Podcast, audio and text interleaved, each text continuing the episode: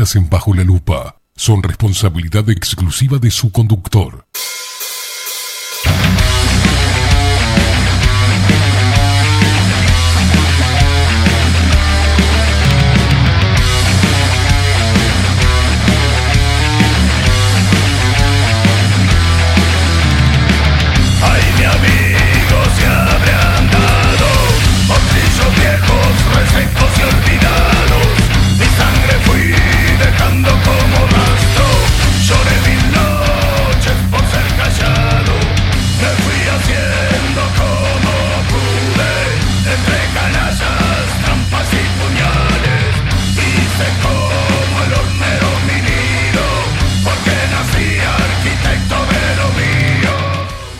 Muy buenos días. Bienvenidos a un nuevo programa de Bajo la Lupa por,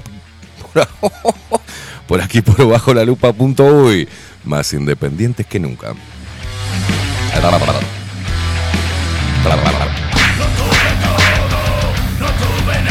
Se me congeló la lengua.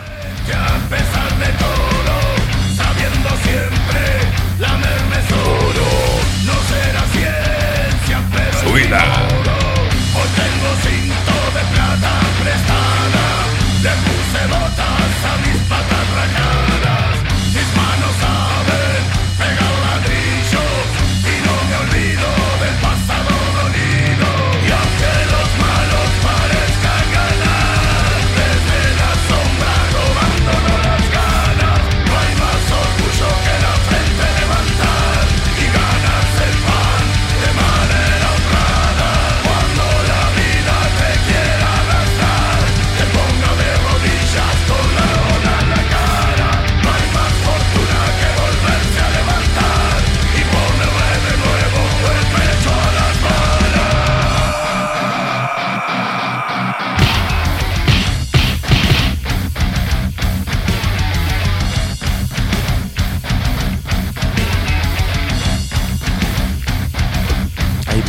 me, golpeé un seno.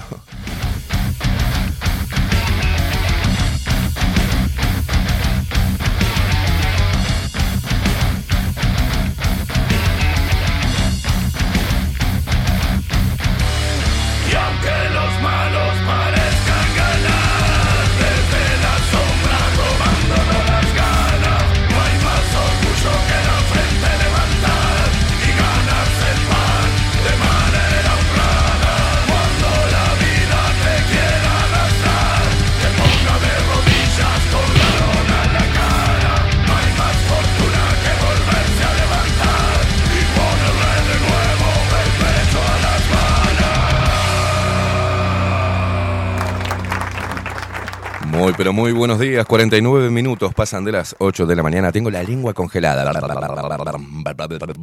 Somos dos. La lengua y la... la, la- man, sí, y sí, con este frío en moto ya me... Como la tortuga. ¿No?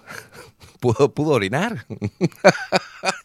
Venía con capuchita. Él le pone la capuchita. Gracias a... ¿No? Que le tejieron, que le tejieron una... Jódame. Una fundita para... ¿Sí? Para la pones... Me pasa, pa- ¿no? Por ahí puedo... Está buena esa, es un buen curro, vendemos funditas para, para. Señoras y señores, ¿cómo andan? ¿Cómo les va? ¡Qué frío! Acá me están mandando videos ya de la helada que cayó en todos lados. Están todos los palos congelados. Me dijeron así, que venían en la ruta y vieron todos los palos congelados. No sé a qué se refería, pero mandándonos fotos. Ojo con la foto que mandás. Señoras y señores, vamos a presentar al equipo de Bajo la Lupa, ¿les parece bien? En la web Bilden, de la mano de Miguel Martínez. Video y fotografía Adolfo Blanco. Nuestras voces comerciales, las mejores y las más profesionales, como la hermosa voz de Maru Ramírez. Bienvenidos a Bajo la Lupa. Y la voz de Macho de Trueno de Marco Pereira. Bienvenidos, Luperos. Y quien nos pone al aire y hace posible esta magia de la comunicación con los dedos todos congelados es él. Estamos hablando de Facundo, el vikingo Casina.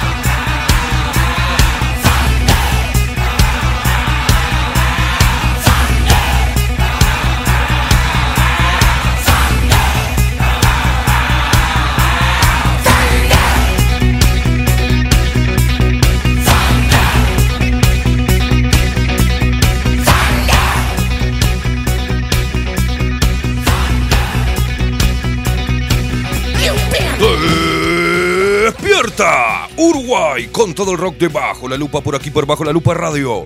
Más independientes que nunca.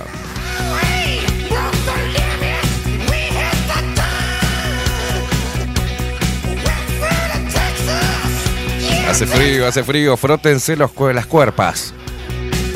Frótense las cuerpas.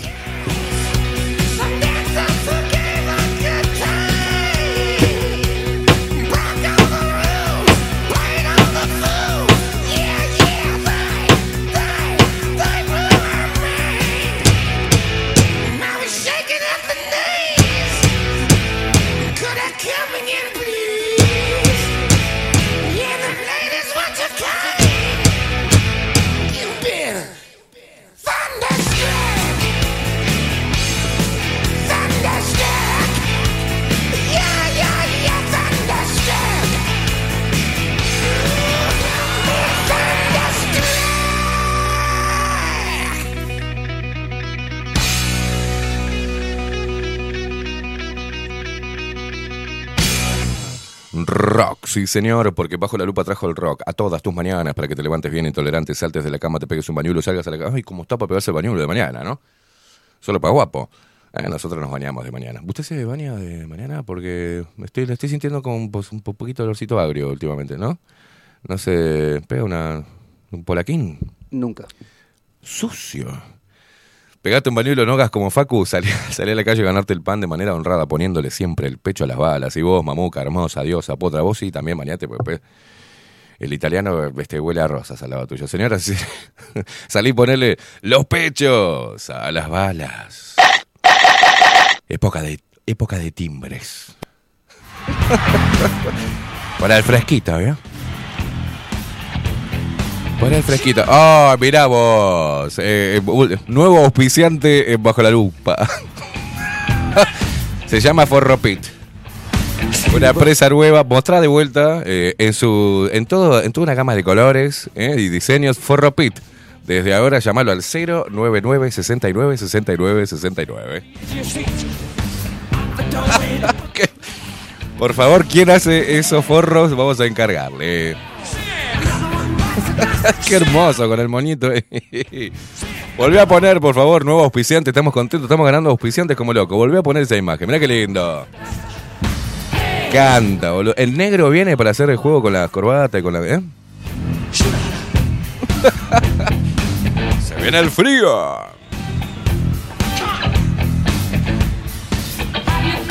Forropit. Envíos a todo el país.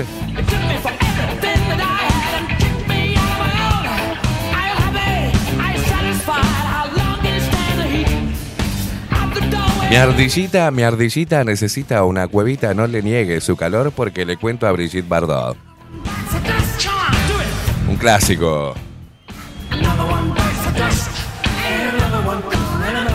Cuentos escolares. Sí, sí, todo. Música de cuando éramos chiquitos.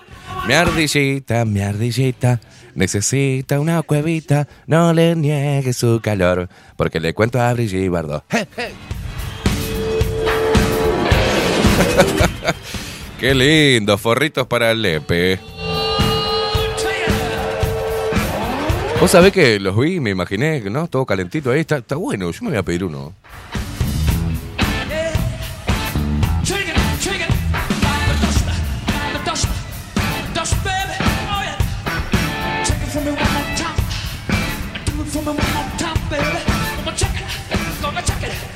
¿Vienen en tela polar? No.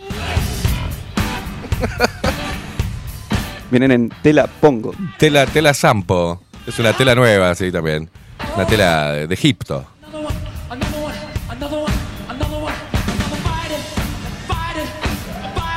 Se despierta todo el país, el interior hermoso del país, de este país hermoso, se despierta así, los paisanos guapos y las paisanas piernudas.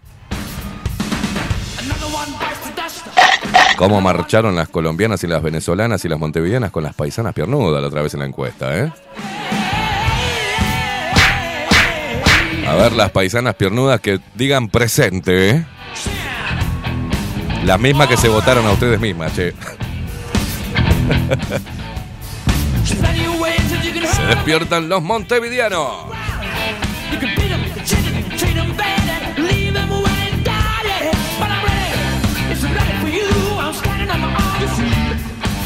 Se despiertan nuestros hermanos argentinos que nos escuchan y nos ven a través de radio. No, no se escuchan nada más, pelotudo.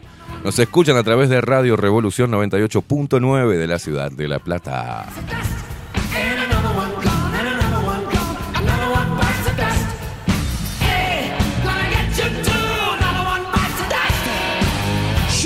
Todos los locos hermosos que andan desparramados por el mundo también se despiertan y nos escuchan y nos ven a través de nuestro sitio web bajo la lupa.uy y también lo hacen y se suscriben por 4 dólares a nuestro canal de Twitch bajo la lupa guion bajo uy.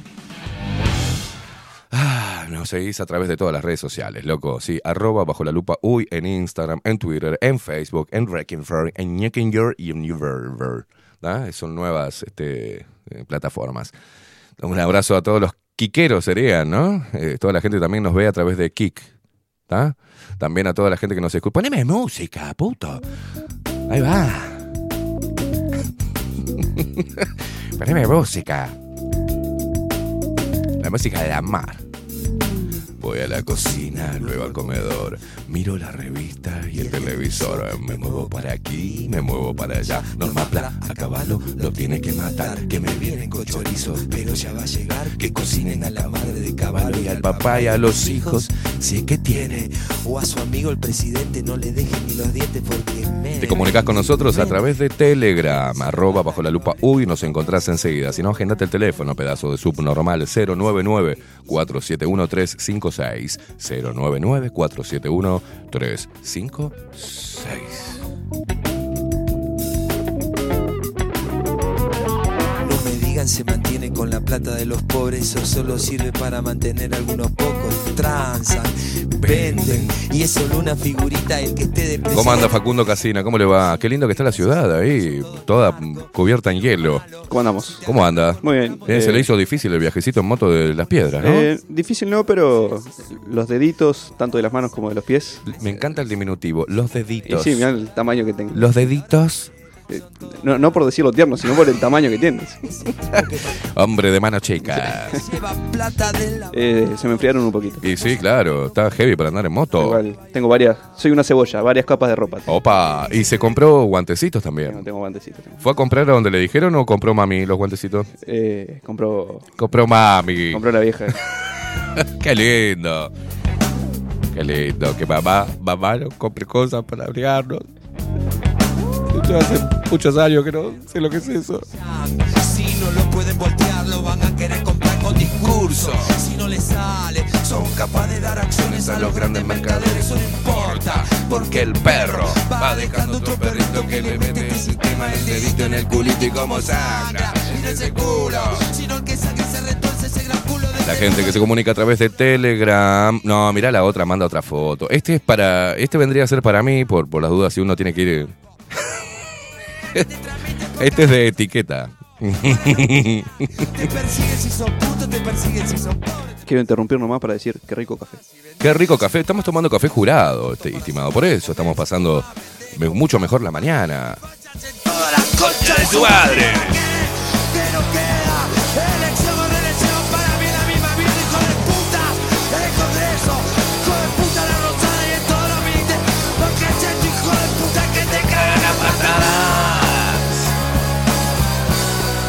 Estamos tomando café jurado. Compartí todos tus momentos con las cápsulas y el grano molido de café jurado desde la planta a la taza, asegurando la mejor calidad. Pedilo al 093-554-715, 093-554-715. Visita sus dos locales, ¿eh? Tres locales, dos locales, tres locales, tiene de todo. En Tres Cruces, Acevedo Díaz 2028, entre Oakward y Paola. Un abrazo para Paola, que la otra vez estuve ahí, me, me tomé un cafecito, hablamos de la vida y traje café para acá porque estábamos Estábamos desesperados, nos estábamos quedando sin café.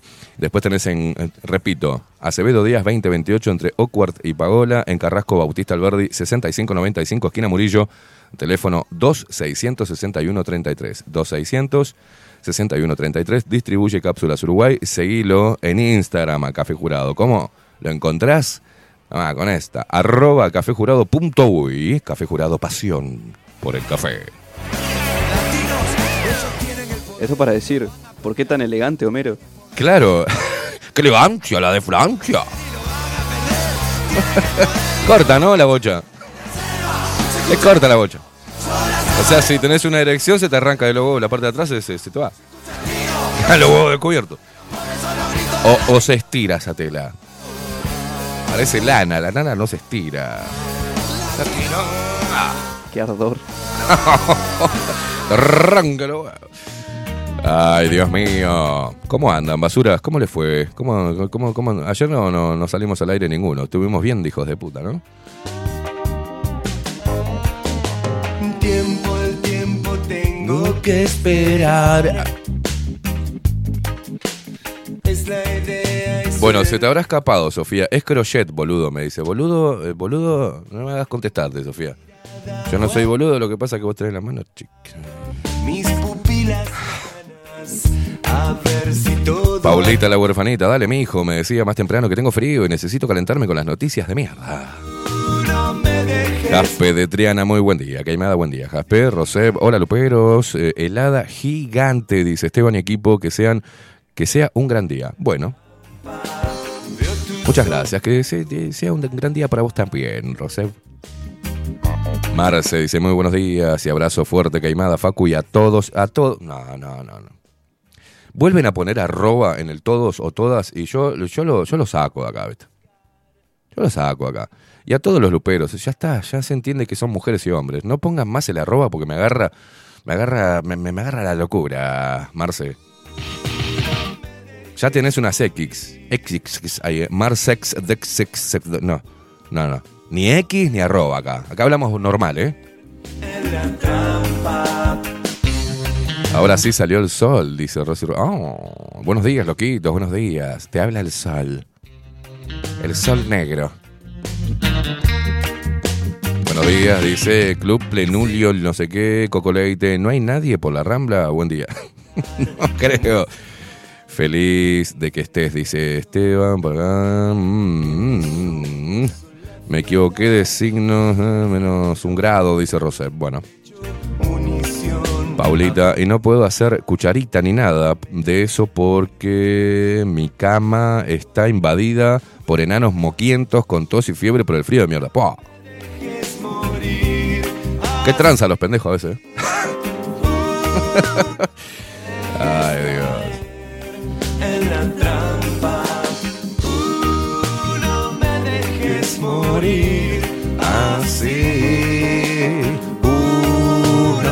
Uno. Coco Leite dice, me autopercibo esta lactita.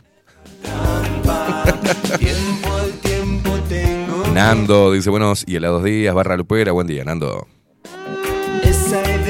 George, a Jorge y George. Buenos días, buenos días, guacho. Ay, ay, ay, te quedan los huevos calentitos. ¿Qué dice por acá Marta?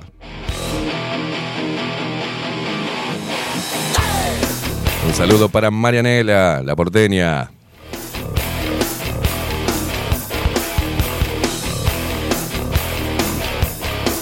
Apareció la degenerada Nat 18. Buenas, buenas, dice. Tremenda helada, ¿no? Sí. María del Huerto, muy buenos días. Queimada Facu y toda la audiencia lupera se los extrañó ayer. Sí, nosotros también. Los extrañamos, boludo.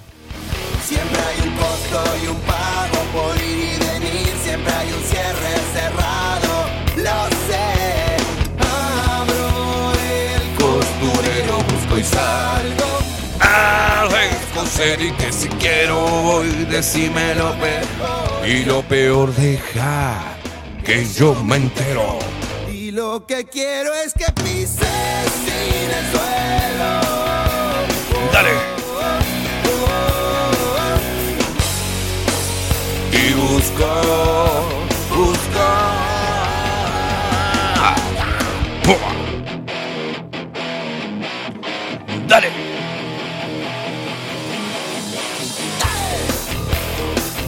Hoy se viene Aldo Mazzukeli, su columna Extramuros.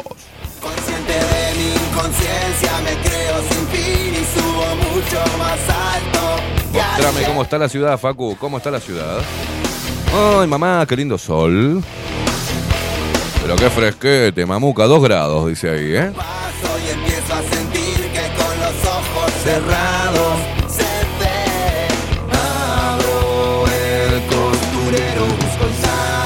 Pará, pará, ¿qué le, le ponen nombre a, sus partes íntimas? Me muero. Pará, pará, pará, pará, pará, pará, pará, pará, pará, pará, la música. ¿En serio le ponen, le ponen nombre a sus partes íntimas?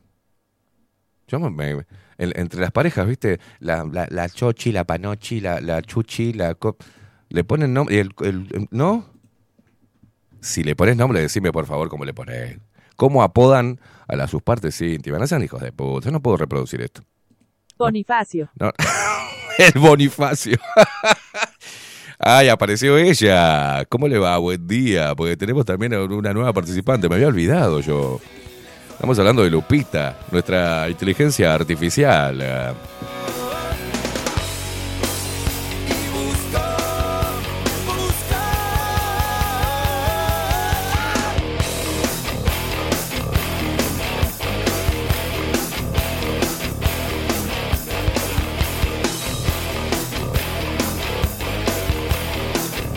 Ah, no, no, no, no, no, no. Ayer fue el cumple, dice Ana Carela. La, eh, a la del marido le dice la matraca. No, no.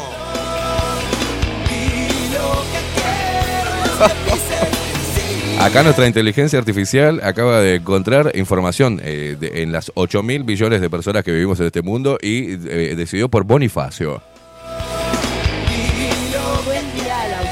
No, espere, espere, espere, que no la escucho. ¿Qué? ¿Qué dice? Buen día a la audiencia. Ay, qué educada que está hoy, por Dios. Buen día, Lupita.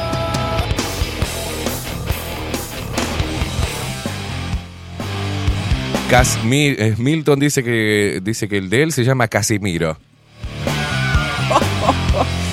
Ay, Dios mío. Marta dice buenos días, Esteban Facundo y audiencia. Por Twitch eh, saludé primero muy frío en Pando. Porque en Pando el que no es todo pasa raspando. Soy el futuro y él va a ser a corto plazo lo que hacen cien. Lo que hacen cien. Le mandamos un abrazo a la lupera chica, Jazmín. Eh, Jazmín, no escuches lo que dice el tío Kevin. Ah, mira lo que es esto, me muero. Nosotros hablando estas cosas, igual no entiende, hablemos medio como en código, ¿eh? Viste que hablas en código, lo- los gurises dicen, ¿qué, qué, ¿qué significa Bonifacio? Shh, Cállate, pendejo. Yacimel. Yacimel.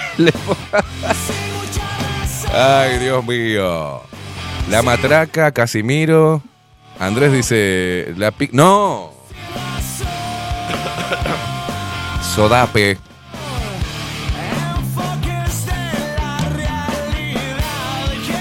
Acá pregunta María Luisa, buenos días, Lupita, ¿cómo está Bonifacio? No, se acaba de decir que Bonifacio le dice todo. ¿Se abrigó para salir? Dice. No, no, Andrés dice que le pone la anaconda del amor.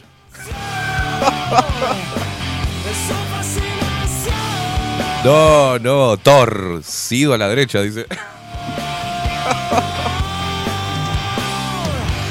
Soy el miembro de Víctor, mi nombre es Thor. Torcido a la derecha. Ay, Dios mío. Ale, buen día. Se te extrañó a todos. Tengan un hermoso día. Abrazo para ti, para Facu. ¿Tenés a Jazmín bailando ahí? ¿Lo tenés? Por favor, mostrame esa belleza. Mírala, mírala, mírala.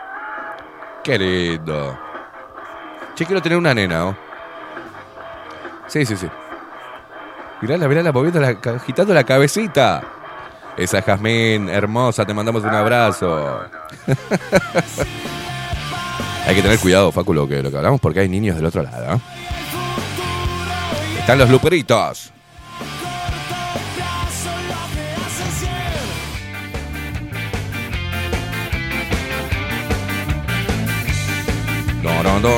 Adolfo, ¿qué dice Adolfo? La comunidad lupera. Precisamos estufa, puede ser eléctrica, gas, leña o hidrógeno, a lo que se le ocurra. No, ¿qué te estás maquillando, Adolfo? Ana María Yaldo, desde Pinamar, un abrazo enorme, viejitos locos. José Jardín que dice, buen día, locura. ¿Salen hoy? Sí, salimos, ya estamos acá, nene. Raspe de Triana dice, qué hermosa rockera por Jazmín que nos mandaba el videíto ahí, el patre.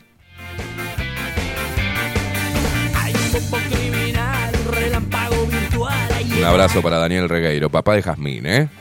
Hay mujeres que no son Miller pifia su poción Yo recién llegado de Chajarí Rebotín, rebotán de la vela de la la De la pista a la cabina Puesto bicho tiene encima Tengo los dedos super sensibles ¡Oh! Apareció Morrigan. Espero que me perdones por las horas, no me di cuenta que son cinco horas menos por allá. Dice, te invito a desayunar. Sonia, es Morrigan. Qué rico lo que te estás clavando, lo que te clavaste hace un rato. Para, fa, para, fa. ¿Dónde- ¿De dónde era que nos hablaba eh, Morrigan? ¿Desde España? Desde España. ¿Qué parte de España era Morri? Me buscó Mandame un poquito, Facu, mandame un poquito para, para los 80, mandame para los abuelos de la nada, mandame un poquito para Virus, eh, mandame un poquito más para atrás. ¿Qué te parece? Iorio. Buen día, gente linda. Les manda, le manda feliz cumpleaños a Benja. Abrazos y besos locos. Bueno, le mandamos un feliz cumpleaños a Benja, precioso. Acá nos manda Anita de Playa Pascual la foto del nene.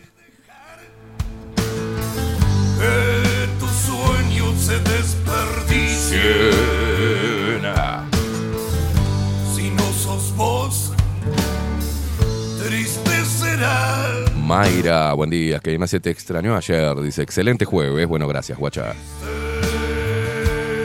Igualmente para vos. Porque falsear si ser uno es ganar. Y, mentirse. Un feliz cumpleaños para Benja, el hijo de Ana de Playa Pascual. Le mandamos un abrazo con esa sonrisa preciosa que tiene. Cuando Facu lo ponche, te lo, lo miramos todo. ¿Qué te parece?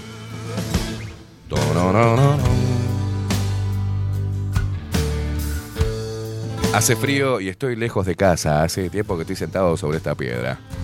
Si me preguntan. Esa es Morrigan. Así desayuna Morrigan. Te clavas lindo ¿eh? a la mañana, guacho. ¿eh? Lindo para mantenerla. Las nalgas de 18 quilates. ¿eh? Benja, mira qué linda risa. Benja, querido, feliz cumpleaños, guacho. Digamos fue. Portate bien, hacele caso a mamá. Si algo anda mal,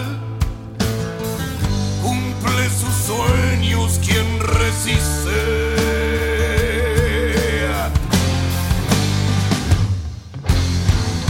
Sé, dirás, muy duro es aguantar, más quien aguanta es el que existe. Nos escribís a través de Telegram 099-471-356. Y hace frío y estoy lejos de casa. Hace tiempo que estoy sentado sobre esta piedra. Yo me pregunto, ¿para qué sirven las guerras? Tengo un cohete en el pantalón. Vos estás tan fría como la nieve a mi alrededor. Todos canten, ¿eh? Vos estás tan blanca que ya no sé qué hacer. La otra noche te esperé bajo la lluvia dos horas, ¡Boludo! mil horas, ¡Bajero! como un perro. Y cuando llegaste me miraste y me dijiste loco, estás mojado, ya no te quiero. En el circo vos ya sos una estrella. Una estrella roja que todo se lo imagina. Andrés Calamaro, cuando estaba en Los Abuelos de la Nada. Vos no me conocías, No, no, no. Tengo un cohete en el pantalón. Vos estás. ¿Se acuerdan cómo pasaban este tema en los boliches? ¿Ah? Los que son de generación X siempre pasaban este tema. Que ya no sé qué hacer. Y todos gritaban así. ¡Jua! Esperé bajo la lluvia, no, no, no. Cuando decía la otra, noche, la otra noche te esperé bajo la lluvia dos horas, decían, boludo, mil horas. Ah, bajo la lluvia dos horas, boludo, mil horas, pajero. como un perro. Y cuando llegaste me miraste y me dijiste loco, estás mojado, ya no te quiero. Anda a cagar. La otra noche te esperé bajo la lluvia dos horas, Jodete. mil horas, Por boluda. como un perro. Y cuando llegaste me miraste me dijiste loco. Estás mojado. Ya no te quiero. Qué linda música, ya no se hace más esta música. Qué época irrepetible, ¿eh? Caimada con una hijita, dice Jaspe, ¿eh? no habrá vuelta atrás. Te impos ¿eh? Te embolsillará y no tendrás escapatoria. Papá Caimada, todo, todo un poema. Yo quiero tener una hija, loco. Me quiero casar y quiero tener una hija. O sea, lo tengo claro yo lo que quiero hacer más adelante. No sé cuándo. Mañana, pasado, dentro de dos años, yo quiero tener una piba. Ahora me sale otro pendejo, mamón. Parece que solo hago varones. Ahora te digo, una hija me caga en la cabeza, ¿no? Virus, sonando en Bajo la Lupa Radio. Nos vamos a esa época.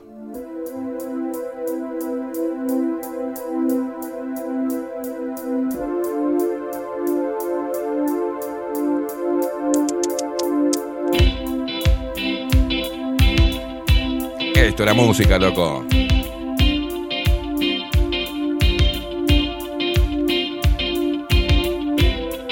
Ay, no, porque el matrimonio es algo del sistema que nos obliga. a- Yo me quiero casar, la puta que te parió. Ay, no, porque los hijos te arruinan la vida. Hay que seguir poblando el mundo. ¡Dale!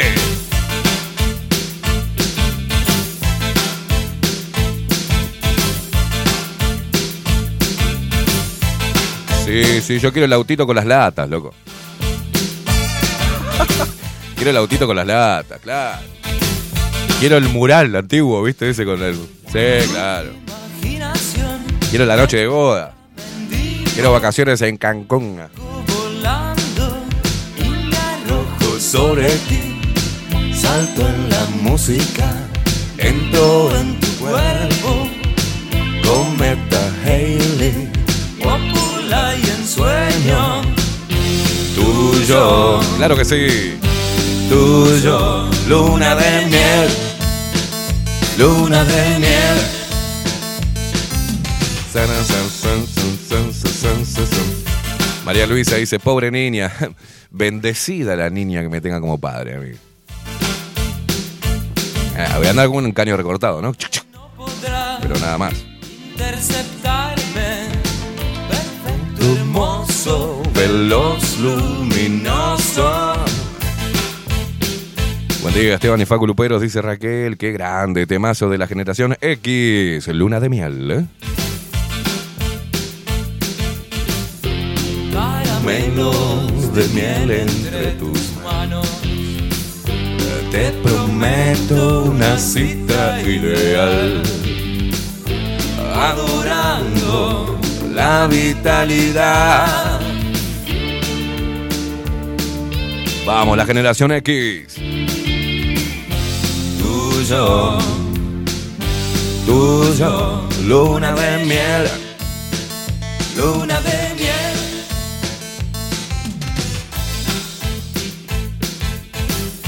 Gabriel, buen día. Dice, si te escucha la mina que rechazaste porque ella quería tener hijos y vos ya tengo y ya soy abuelo, te la carta, te, ¿eh? La cortan pedacito. ¿A quién le dije? ¿Qué decís, Gabriel? Gabriel, ¿vos estás bien de la capocha, Gabriel? Noto ciertas de- de- desviaciones de tus neuronas. Dice Milton, loco, tengo una hija, lo más lindo de mi vida. Claro que sí. La hija es más del papá, loco. Tenés pendejos y son re mamones. Ay, mamá, mamá, mamá. O sea, re pelotudos son. Tita, mamá, tita. Las hijas son más del padre, ¿entendés? tuyo, tuyo. Luna de miel. Pará, lo contaste al aire, pero vos, vos eh, de todos mis stand-up, ¿qué, qué tenés? ¿Un registro de todas las cosas que digo, Gabriel? No seas tóxico. Debe ser de Aries vos, porque viste, las arianas te dicen eso. Porque hace dos meses exactamente y tres días, en la charla que estábamos teniendo sobre las frazadas, ¿te acordás que íbamos a comprar? Bueno, ahí me dijiste tal cosa, pero pará la concha, vez llevas un registro. Te prometo una Ay, Dios. adorando La vitalidad.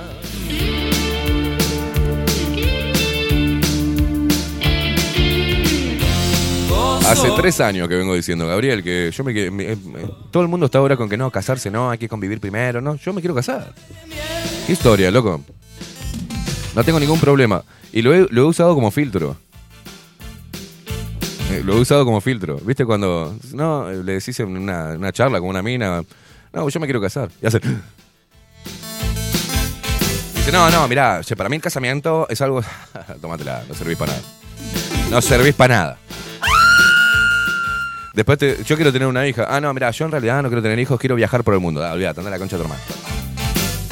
Ah, ¿para qué voy a perder el tiempo? Simple, para afuera.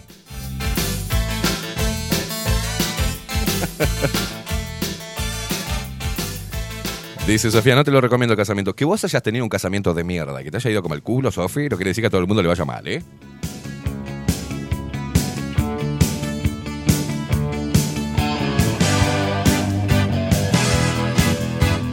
Sí, mi madre, mi madre es de Aries. Obviamente que tengo un tema con Aries. Cuando me dicen Aries, salí con una chica encima que cumplía el mismo día que cumplía mi madre. 2 de abril, me quería cortar un huevo. Era rompehuevo como mi madre, igual. Quería cumplir el 2 de abril, la puta madre. El día de las Malvinas. Era una guerra eso. La madrugada cierro los ojos y veo tu cara. que sonríe Miguel Abuelo. Ah, María Luisa es del primero de abril. La puta madre. la carretera. Yo siento aquí dentro la emoción de haber. Agustín Pelerey que dice buenos días guerreros, buen jueves. ¿Cómo zafaste el martes de que no te escuchara en vivo y se te hubiera agarrado el pay Agustín de Oxalá? No me acuerdo qué pasó el martes. No hay luces de y algo en mí no Se acelera.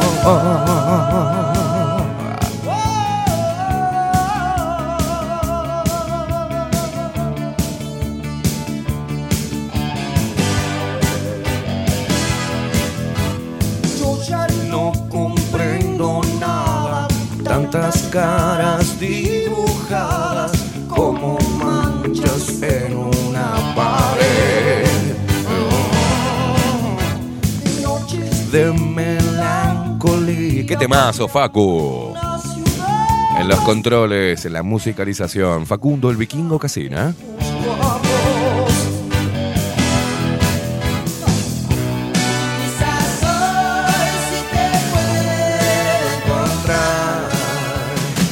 Más allá de toda pena, siento que la vida es buena. Luis Guerra, buen día. Dice, es lo más lindo una hija, me llevo mejor con que con el varón y la conoces. ¿A quién conozco? Luis Guerra. ¿Cuál es tu hija? ¿Quién es tu hija, Luis Guerra? La conozco.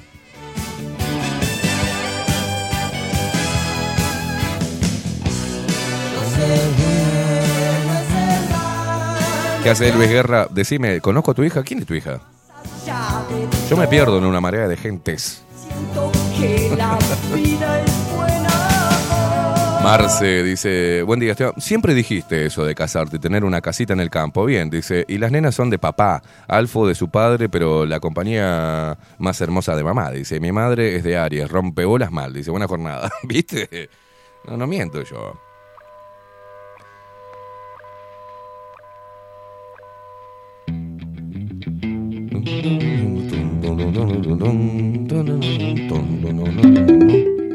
¿Qué pasó? Llaman, te llaman. Atención. Llaman. Hola, sí, ¿quién es? Aldo Mazzucchelli. Aldo Mazzucchelli. Ay, Dios mío, abrile Aldo, por favor. Dejame esta musiquita y abrile Aldo, abrile Aldo, porque si no, no va a parar de tocar el timbre. Trabajar con veteranos es lo que tiene, ¿viste? Luis Guerra. ¿Quién es Lucía Guerra? Eh, por acá, Dulce Guerrera, es verdad, las hijas mujeres somos más apegadas a los padres, es cierto. Eh, Sofía decía, estoy rodeada. María Luisa, mi madre del primero de abril. Dice, bueno, Mi madre es de Aries, es insoportable.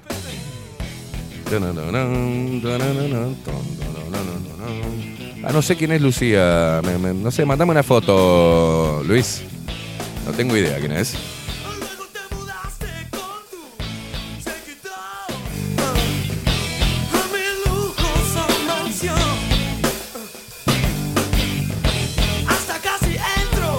Javier, Javier. ¿Qué dice Javier? Ah, no, mandá, a ver. Ah, Súbeme, súbeme la música.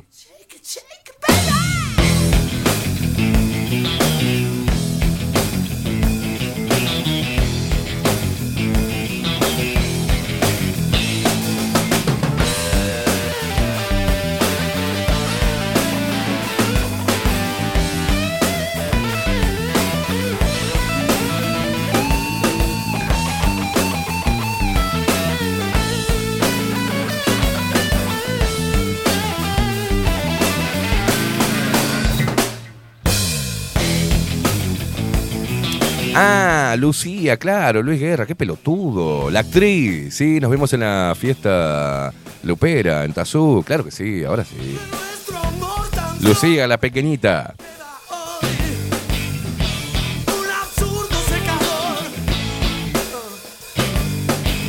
Luis, el que quedó como loco con Lucía fue. Yo no quiero quemar, ¿no? Pero.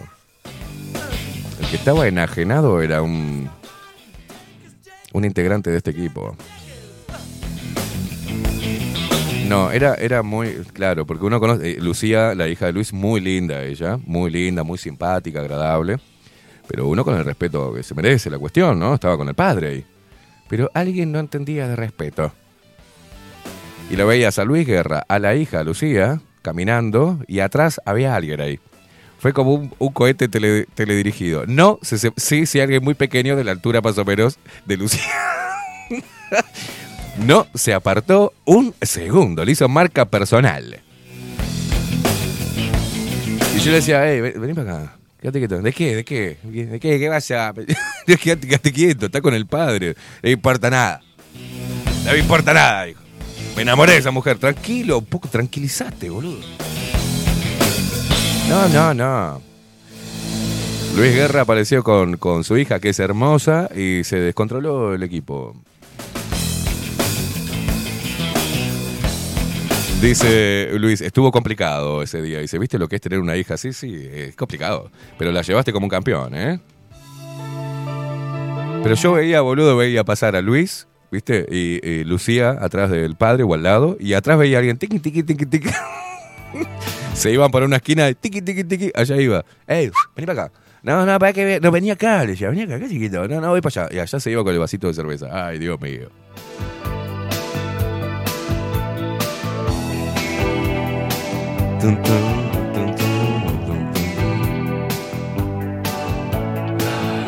No, Agustín, no puedo pasar esa foto horrible ese. Sí, Luis, reíte, pero te acordás, ¿eh? Le hicieron marca personal a Lucía. De la furia.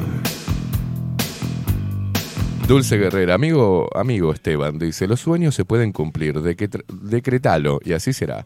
Sos joven todavía y, ¿por qué no? Dice, sería un, serías un buen papá seguro.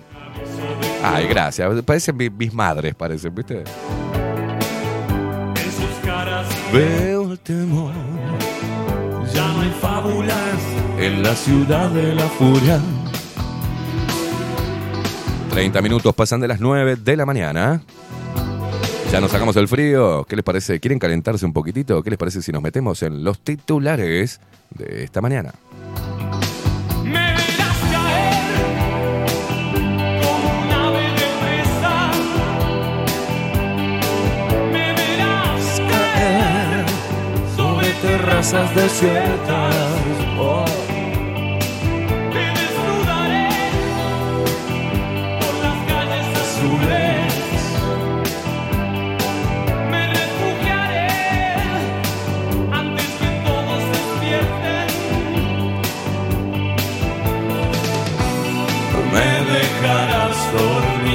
amanecer entre tus piernas, entre tus piernas.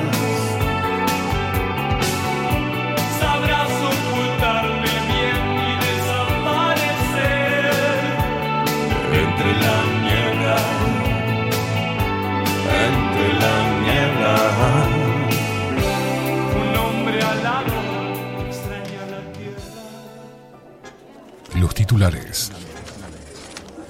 Veamos qué dicen los principales portales hegemónicos de noticias para seguir manteniendo a la población distraída y discutiendo sobre temas que no representan el verdadero problema del globalismo.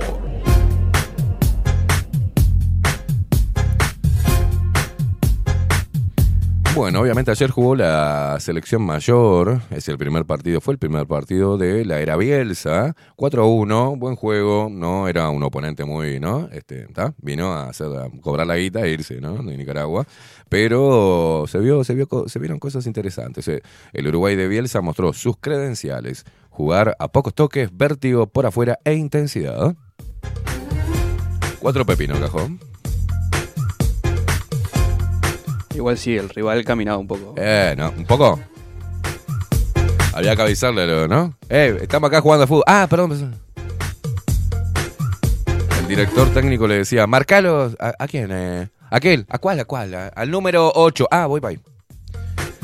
Pero bueno, eh, estuvo bien puesta la guita. Para que arranque con un pie derecho, ¿no? Igual el primer gol fue lindo, fue una jugada linda, ¿no? Raro en Uruguay ver ese- esa ductilidad en los botines, ¿no? Un pim pum pam adentro.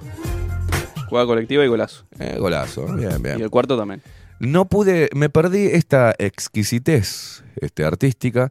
Luana cantó el himno antes del partido de Uruguay y revolucionó las redes, reacciones, memes y su mensaje. Luana, ¿en serio pusieron a Luana a cantar? Qué falta de respeto. Es como en Argentina, viste, Eh, está de moda la terrajada, ¿no? Pusieron a Elegante, Elegante que lo que a cantar el, himno argentino. Vos es el himno. Habiendo tantos talentos, tantas voces acá, ¿por qué no se fueron a agarrar alguna zurda cantante acá en el Sodre? O sea, ¿no? A Luana. No me quiero imaginar. ¿Qué, qué cantó? ¿No? Bueno. Sigamos, sigamos, sigamos. Orsi sale al cruce de Bordaberry. Nada me hace sentir más orgulloso de seguir teniendo raíces del interior, dijo Orsi. En el interior de. El intendente de Canelones, Yamandú Orsi, y el director de Antel por el Partido Colorado, Guzmán Acosta y Lara, salieron al cruce del ex senador colorado Pedro Bordaberry, quien había manifestado que el Frente Amplio había buscado un candidato que hable parecido a los del interior, en referencia al jerarca canario. ¡Claro! En su columna del pasado domingo en Diario El País, Bordaberry asegura que en las pasadas elecciones nacionales, el interior del país le pegó un revolcón electoral al partido de izquierda y que por eso ahora lo quieren solucionar con alguien que hable parecido a los del interior. Ya empezó a romper los huevos Bordaberry y todavía no se lanzó, ¿eh? Está bien, tienen que ser claros, lo coachearon. Vení, vamos a ponerte un traje caro, pero habla como, habla como, habla como paisano.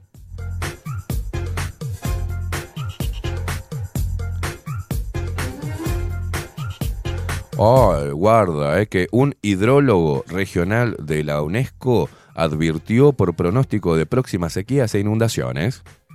Bueno, o, o se- o sequías o inundaciones, hermano.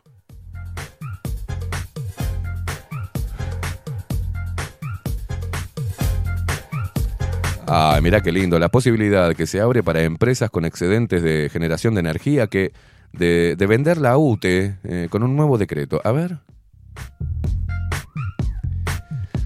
Dios mío. Es increíble, ¿no? Porque traemos multinacionales para acá que usan nuestro agua, generan eh, energía y el excedente se la tenemos que comprar. No, no, no. Eso fue lo que estaba por eh, en, el, en el contrato con UPM, ¿no?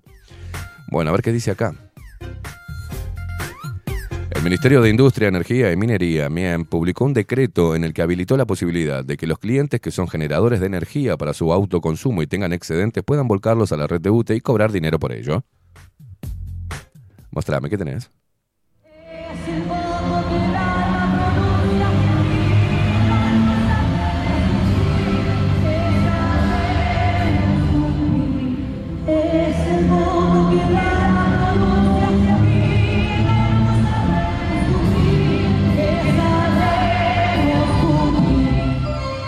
¿Qué se puso aparte? A ver.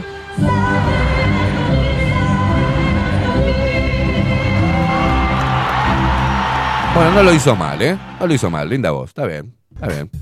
Es una terraja, pero lo cantó bien, está bien. No fue como el otro que. como elegante, ¿no? Lo único que falta es que canten el himno con autotune, me muero.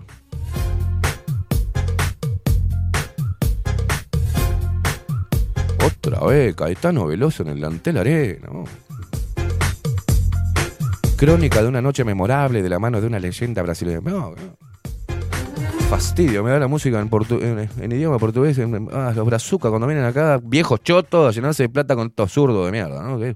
¿Qué, lo parió? no? Caetano Veloso, algo más aburrido que ir a ver a Caetano Veloso. Ah, Seguimos pagando. Bueno, eh, hoy es el día que la intendencia. A ver, no. Mañana es el último día que tiene, según la ley. eh, hicimos tres pedidos de informes a la intendencia de Montevideo. Nos pasaron, fuimos a retirar el martes eh, parte de los tres pedidos que hice de informe. Acá tengo eh, el acuso de recibo de los dos. Uno de ellos, el pedido de informes es, necesitamos saber, pido yo, el presupuesto total ¿no? de TV Ciudad. Toda la plantilla de empleados y el sueldo que cobran cada uno y cargo. Esto va por acá. Y esto es, según el decreto que regula las aplicaciones de transporte, en el artículo 13, se crea una cajita en movilidad donde reciben, o sea, para recibir el cobro del canon que las plataformas de transporte le pagan al sector movilidad de la Intendencia de Montevideo bajo una declaración jurada. Raro, ¿no? Porque en una aplicación de transporte pueden darle detallado cada uno de los viajes, los kilómetros, pero no, ellos lo hacen bajo una declaración jurada.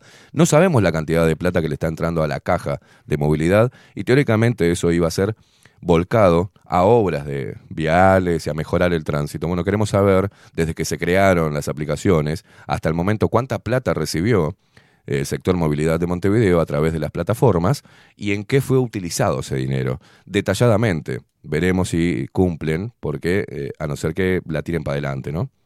Que, ¿no? que pidan una prórroga o algo, pero son las dos. Lo que me contestaron fue eh, sobre el gasto de este show que hacen, este show político que se llama eh, Montevideo Late, ¿no? Y subime la música que ahora te, te- te cuento el detalle.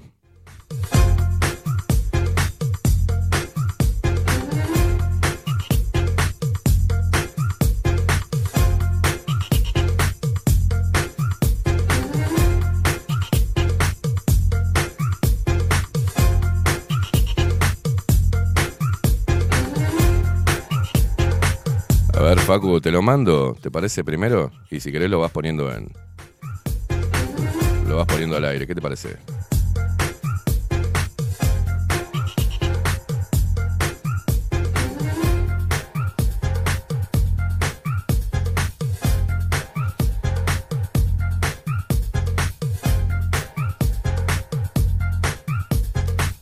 Avísame cuando lo tengas, papi.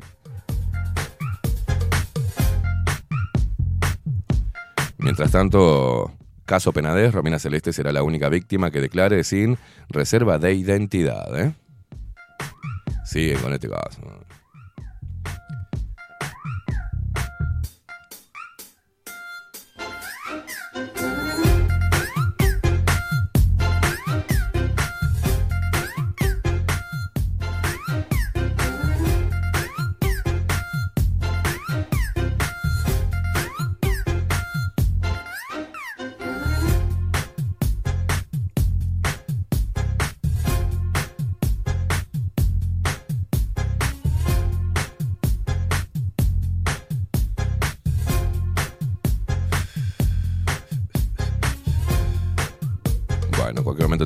Computadora la mierda.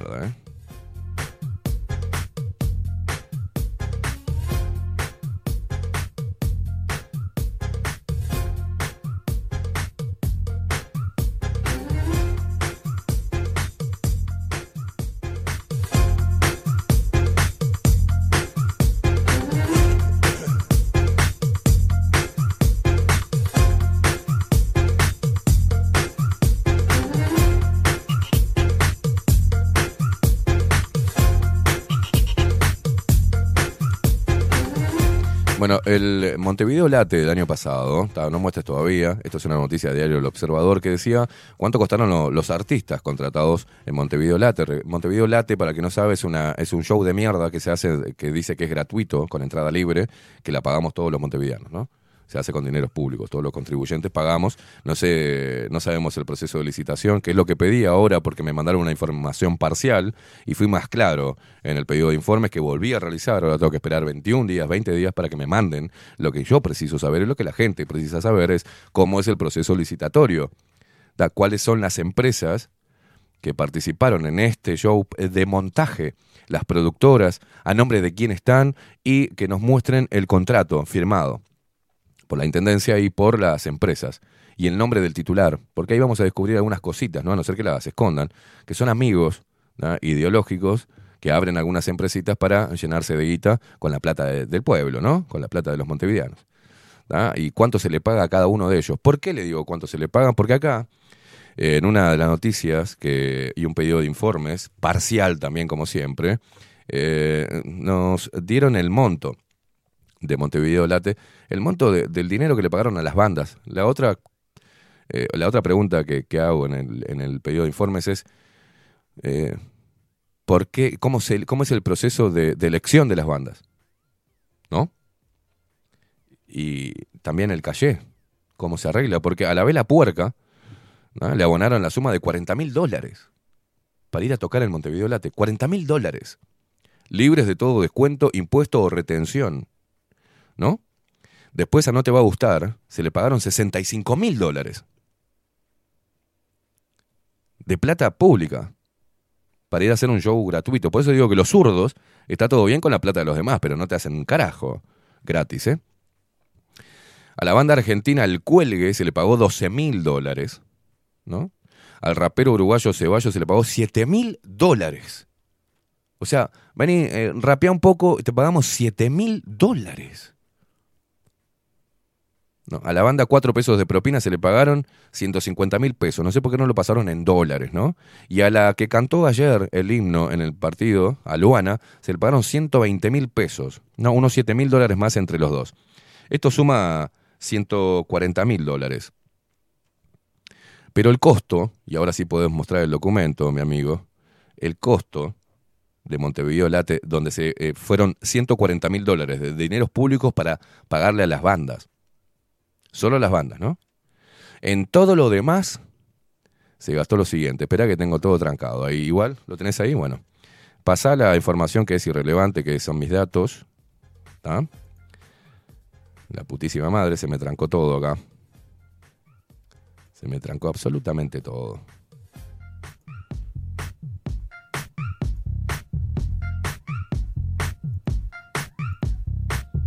Subime, subime, subime.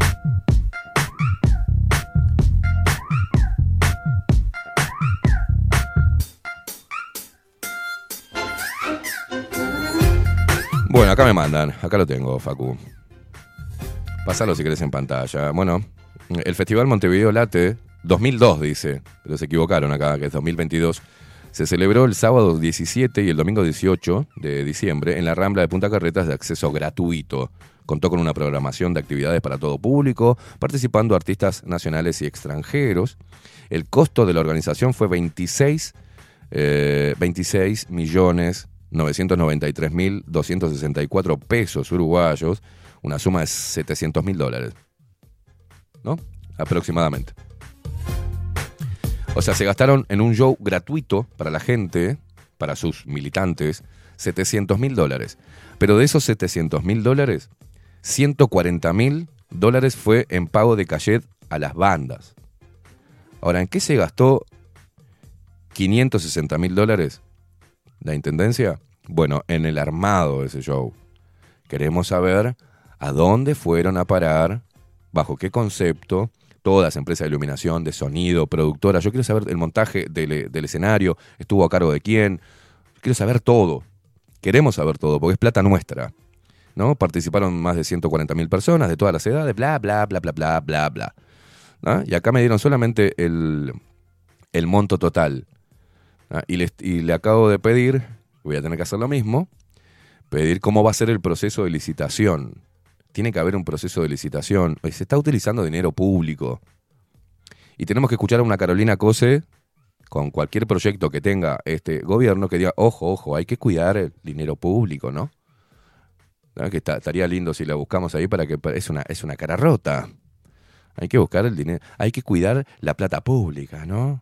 Bueno, ella se gasta, ella y eh, toda la catarba esa inmunda se gasta 700 mil dólares de plata de los contribuyentes para hacer un show zurdo para los zurdos, gratis. Que gratis no es nada porque la pagamos entre todos.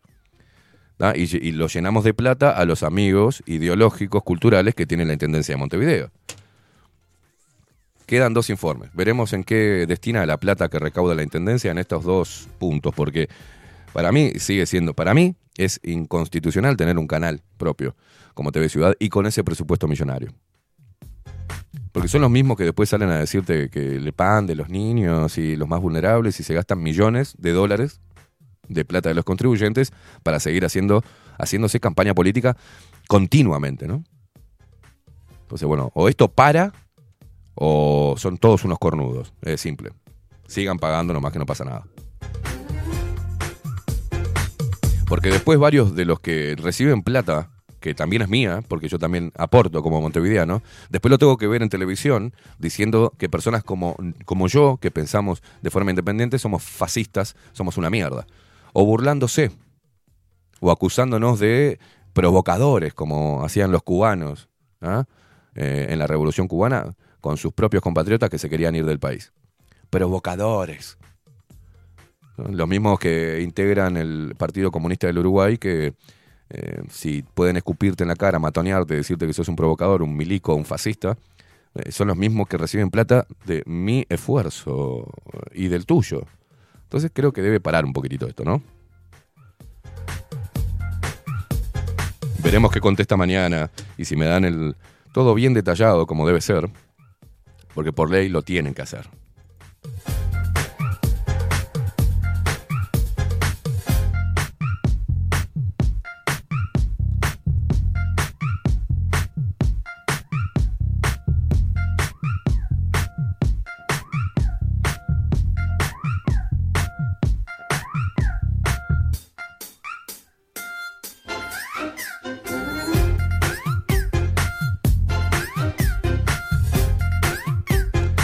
Bueno, es hermoso esto, ¿eh?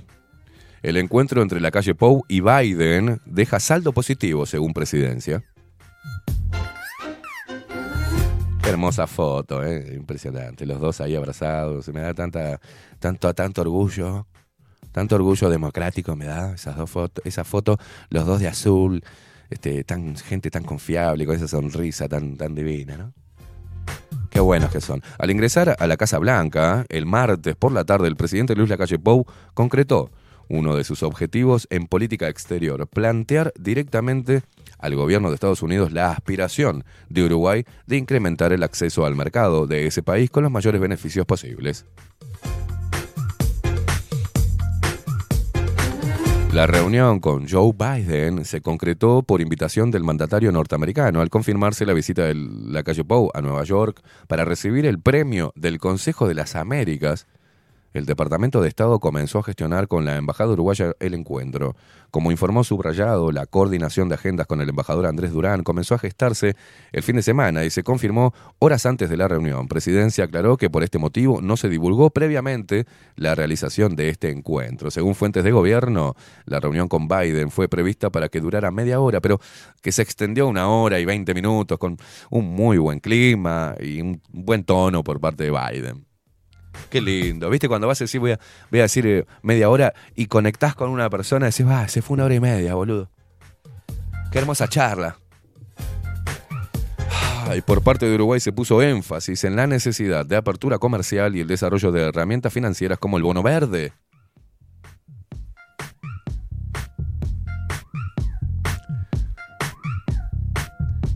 Acá le erraron los de subrayado y no es también de diálogo, sino este, también se dialogó sobre cooperación en materia de lucha contra el cambio climático y seguridad en la región. Otra conclusión fue la posibilidad abierta eh, por Biden de visitar Uruguay en un futuro próximo, lo que fue destacado en el comunicado oficial de presidencia.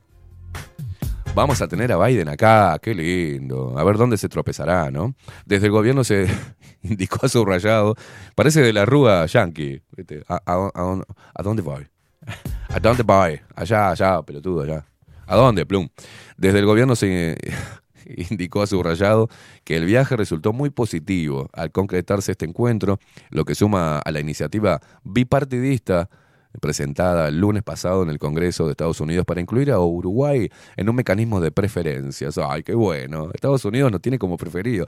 Esto permitiría el acceso de productos exportables sin aranceles, a excepción de aquellos con ingreso por cuota como carnes y quesos. A esto se suma la posibilidad que el gobierno federal incluya a Uruguay entre los países elegibles para la facilitación de visas para visitar para visitas por comercio e inversiones, a lo que se puede sumar una futura exoneración de visas para viajar a Estados Unidos. ¡Vamos! Vamos, qué hermosa noticia, che.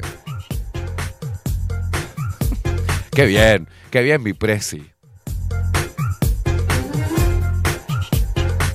Ya me imagino acá. lo- Bueno, eh, Salón de los Pasos Perdidos. Familiares de desaparecidos convocan al acto de reparación que se realiza este jueves. ¿Qué estamos hablando? Bueno, este acto tiene sentido eh, si es un auténtico acto público con la ciudadanía, expresaron en conferencia.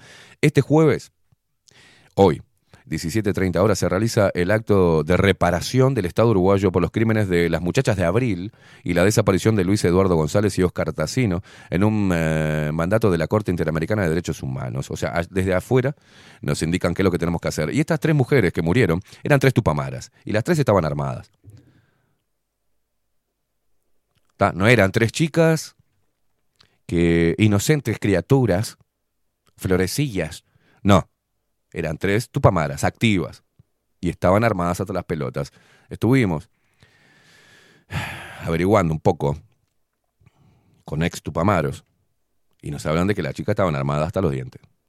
O sea, eran pareja de otro, una de ellas, una pareja de un ex tupamaro, se los buscaba en ese operativo a ese tupa- tupamaro y ellas eh, eran guerrilleras. O sea, que eh, se le fue, que, que- no fue un enfrentamiento este, justo y no, las acribillaron, ¿no?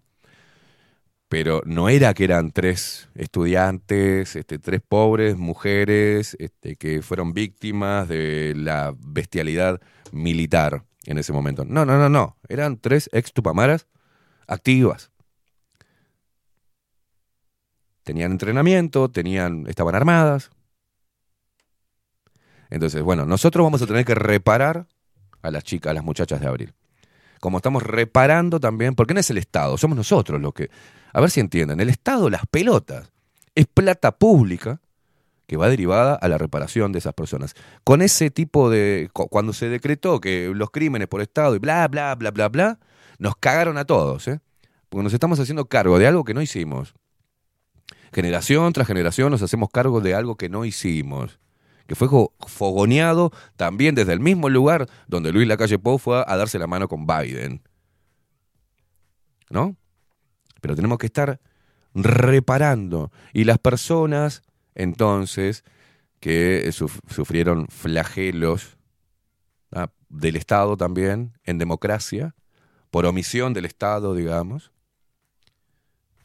familiares de víctimas asesinadas por la delincuencia, eh, cómo entra la merca al país, quién la permite, quién la distribuye, lo que genera el narcotráfico, ¿no? Lo que genera la ineficiencia policial, la tranza dentro de la policía, con las bocas de pasta base, con la boca de droga, siempre lo mismo, muere gente y ahí no se repara nada.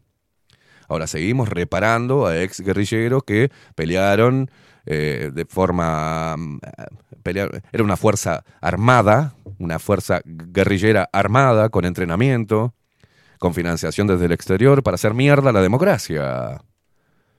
Y tenemos que seguir, vamos a seguir con esto.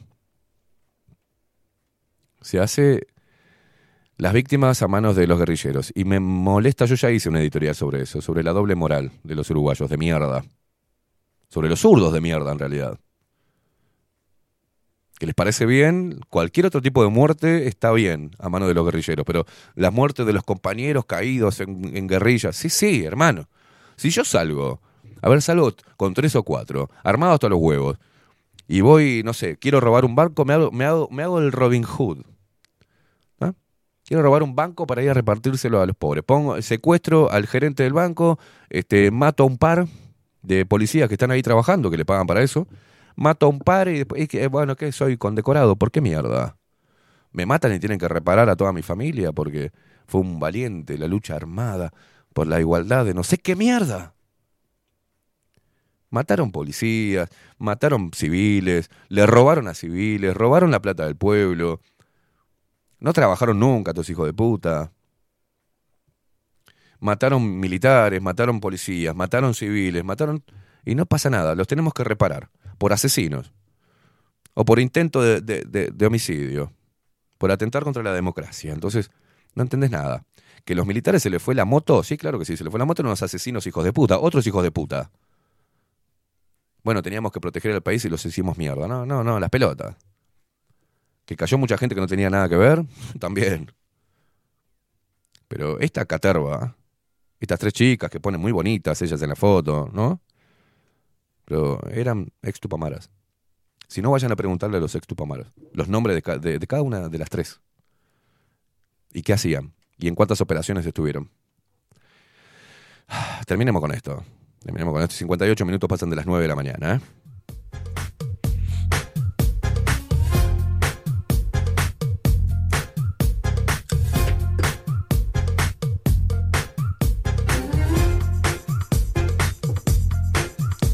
Seguimos reparando lo que ellos siguen haciendo mierda, ¿eh? Con la plata del pueblo se repara todo, ¿eh?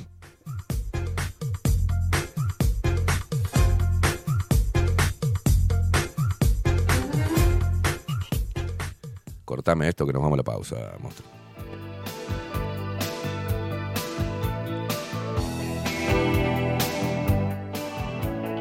Las muchachas de abril, ¿eh?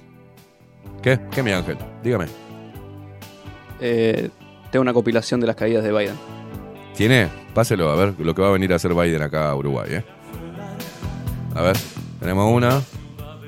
Mira, mira, de las rugas. Voy por acá y subí la escalera, pelotudo. Ah, por acá, voy. Subo, subo. Me está viendo millones y millones. Ah, ah, bueno, eh, eh, eh, ay, la pero, la puta madre. Puta mierda. Biden hablando tipo veo paisano. Puta mierda. Va la otra, otra vez. Jodeme. Pero es pelotudo. ¿Otra vez? No, no, no, no, no, no, no. ¿Qué le pasa con las escaleras, señor? Y vamos, otra escalera más. Vamos que nos seguimos. Va la mierda. Estamos acá, estamos acá, sí, en Tailandia, estamos acá subiendo la, otra vez el avión. Pensar que hay gente. Hay gente que dice, che, no se burlen, pobre. ¿Qué me voy a burlar, este hijo de puta? Vamos en bici, estamos acá. Oh, sí, qué hermosa mañana para hacer ejercicio. Voy a parar acá con la prensa. Uh, ah, voy, voy a perder. voy. Esa es reactuada, me parece. Estamos acá, sí, porque yo soy. ¡Qué puta mierda! ¿Quién me pone las cosas acá? vamos, vamos, vamos, llegás tarde. Pará, pará un poquito, que estaba en el baño cagando. Uh, ahí voy, ahí voy, ahí voy. Eh, perdón, perdón, presidente de vaya a saber qué mierda, país. Estamos acá porque Estados Unidos es fuerte, somos luchadores y... ¡Uh! ¿Qué no me voy a reír? Claro que me río.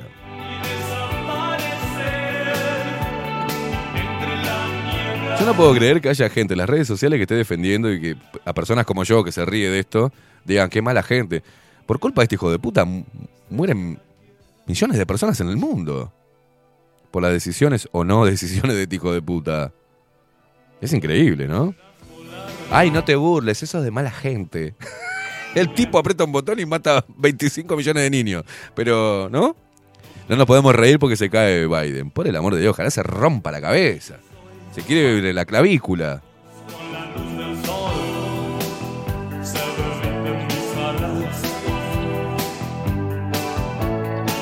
Ay, Dios mío, Dios mío. Vámonos a la pausa. Luego de la pausa se viene Aldo Matsukeli y su columna Extramuros. Así que quédate ahí prendido a bajo la lupa.uy, quédate prendido a nuestro canal de Twitch y a nuestro canal de Kick. ¿ah? Quédate ahí prendido, prendidito, no te descuelgues porque si te vas, sos puto. ¿ah? Es simple. Señoras y señores, pausa, ya venimos.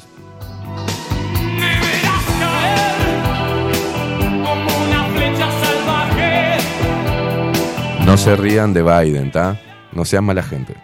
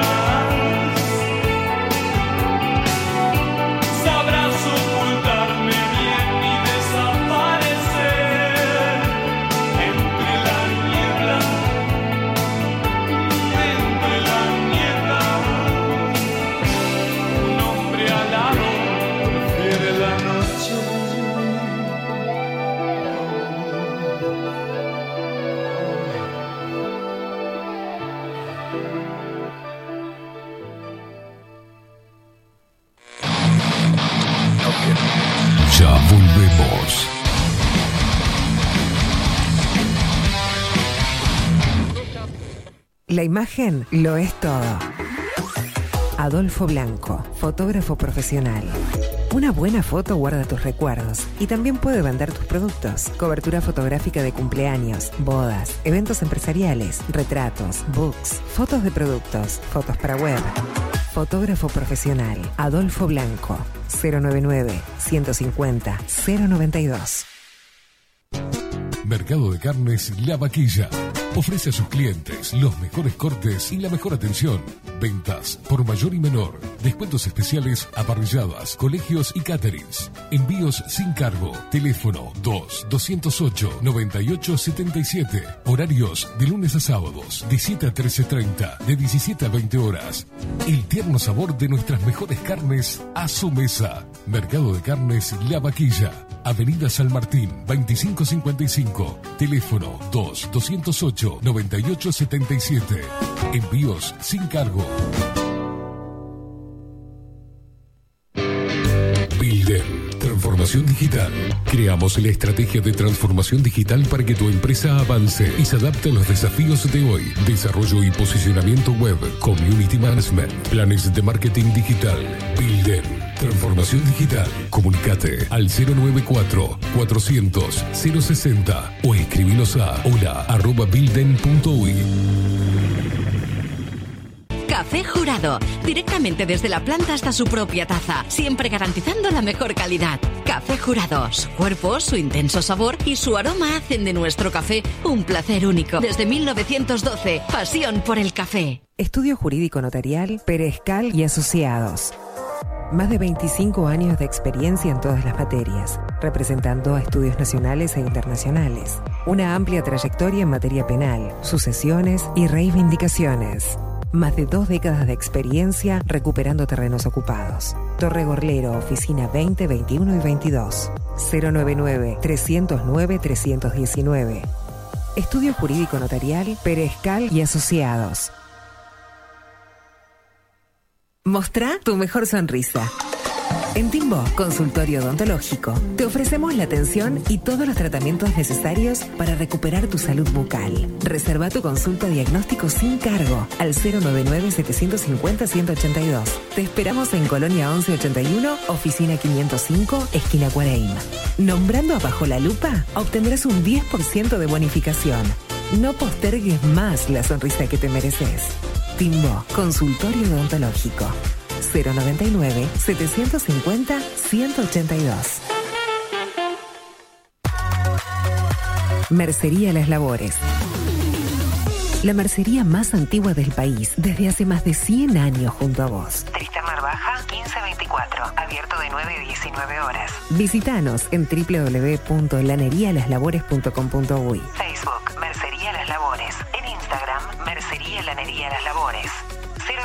094-893-881. En artículos de mercería y lanería, lo que no encuentra aquí no existe. Wolfer Contenedores. Realizamos oficinas, viviendas y proyectos a medida. En Wolfer Contenedores armamos el proyecto para tu vivienda con uno o más contenedores. Visita nuestro showroom en Ruta 1, kilómetro 155-500 y elegí tu vivienda. Wolfer Contenedores para entrega inmediata. Informate al 094-263-705 45 20 31 63 o en wolfer.com.uy. Wolfer Contenedores desde Colonia y Montevideo para todo el país. Grupo Service. Servicio técnico especializado. Huawei, iPhone, Xiaomi. Trabajamos con todas las marcas. Contamos con servicio express. Cambio de pantalla en 30 minutos.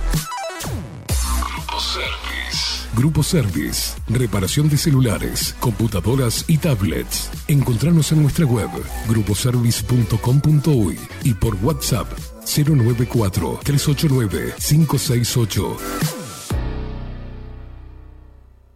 Salón Libertad tiene todo lo que te puedas imaginar. El salón más completo del centro. Agencia oficial de timbres notariales, profesionales y judiciales. Paraguay 1344.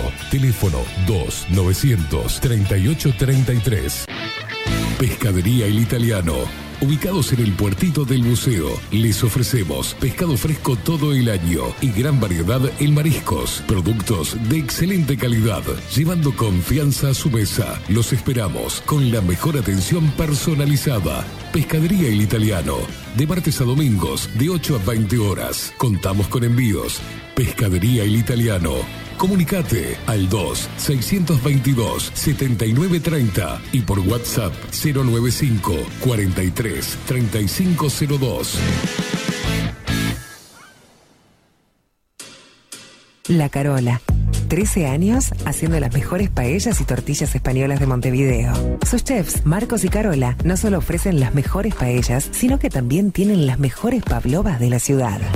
Cuentan con un jardín exclusivo para tapeos, degustaciones de vinos y reuniones familiares. También ofrecen un menú express con opción de pasta y jugos naturales. De martes a viernes a partir de las 20 horas, sábados y domingos, también al mediodía. Instagram, La Carola Tapas. Gonzalo Ramírez 2225, esquina Juan Polié. Reserva tu lugar 099 24 20 72. La Carola, el clásico de la ciudad. Hola, ¿cómo estás? Mi nombre es Maru Ramírez. Soy locutora profesional desde hace 26 años. Cuando me preguntan, ¿cualquier persona se puede dedicar a la locución? Mi respuesta es bien sencilla. El 20% es la voz y el 80% es lo que vos haces con ella. En los workshops que doy de locución comercial, descubriremos no solo si quieres ser parte de este mundo, sino también cómo trabajar de tu voz, cómo organizarte, cómo ejercitar tu voz para una mejor dicción, modulación y respiración. No, no importa que no tengas conocimiento de locución. Lo que importa son las ganas de aprender y descubrir un mundo nuevo que te pueda ayudar a conocer tu voz y una nueva forma laboral. Te espero. Dale, comunicate por WhatsApp al 095-062-082 o por Instagram arroba marulocutora. Si estás en Miami, Florida y querés renovar los pisos de tu hogar o reformar tu baño y tu cocina, la mejor opción es CM Great Services, la empresa de construcción que le da vida a tu diseño. Más de 20 años de experiencia avalan nuestro trabajo. Reformas, revestimientos de pisos, baños y cocinas. En Miami, Florida, CM Great Services. Contactanos al 786 536 8822. Ahora también estamos en Twitch. Seguinos en Bajo la Lupa guion bajo uy. En Bajo la Lupa guion bajo uy. Bajo la Lupa contenidos más independientes que nunca.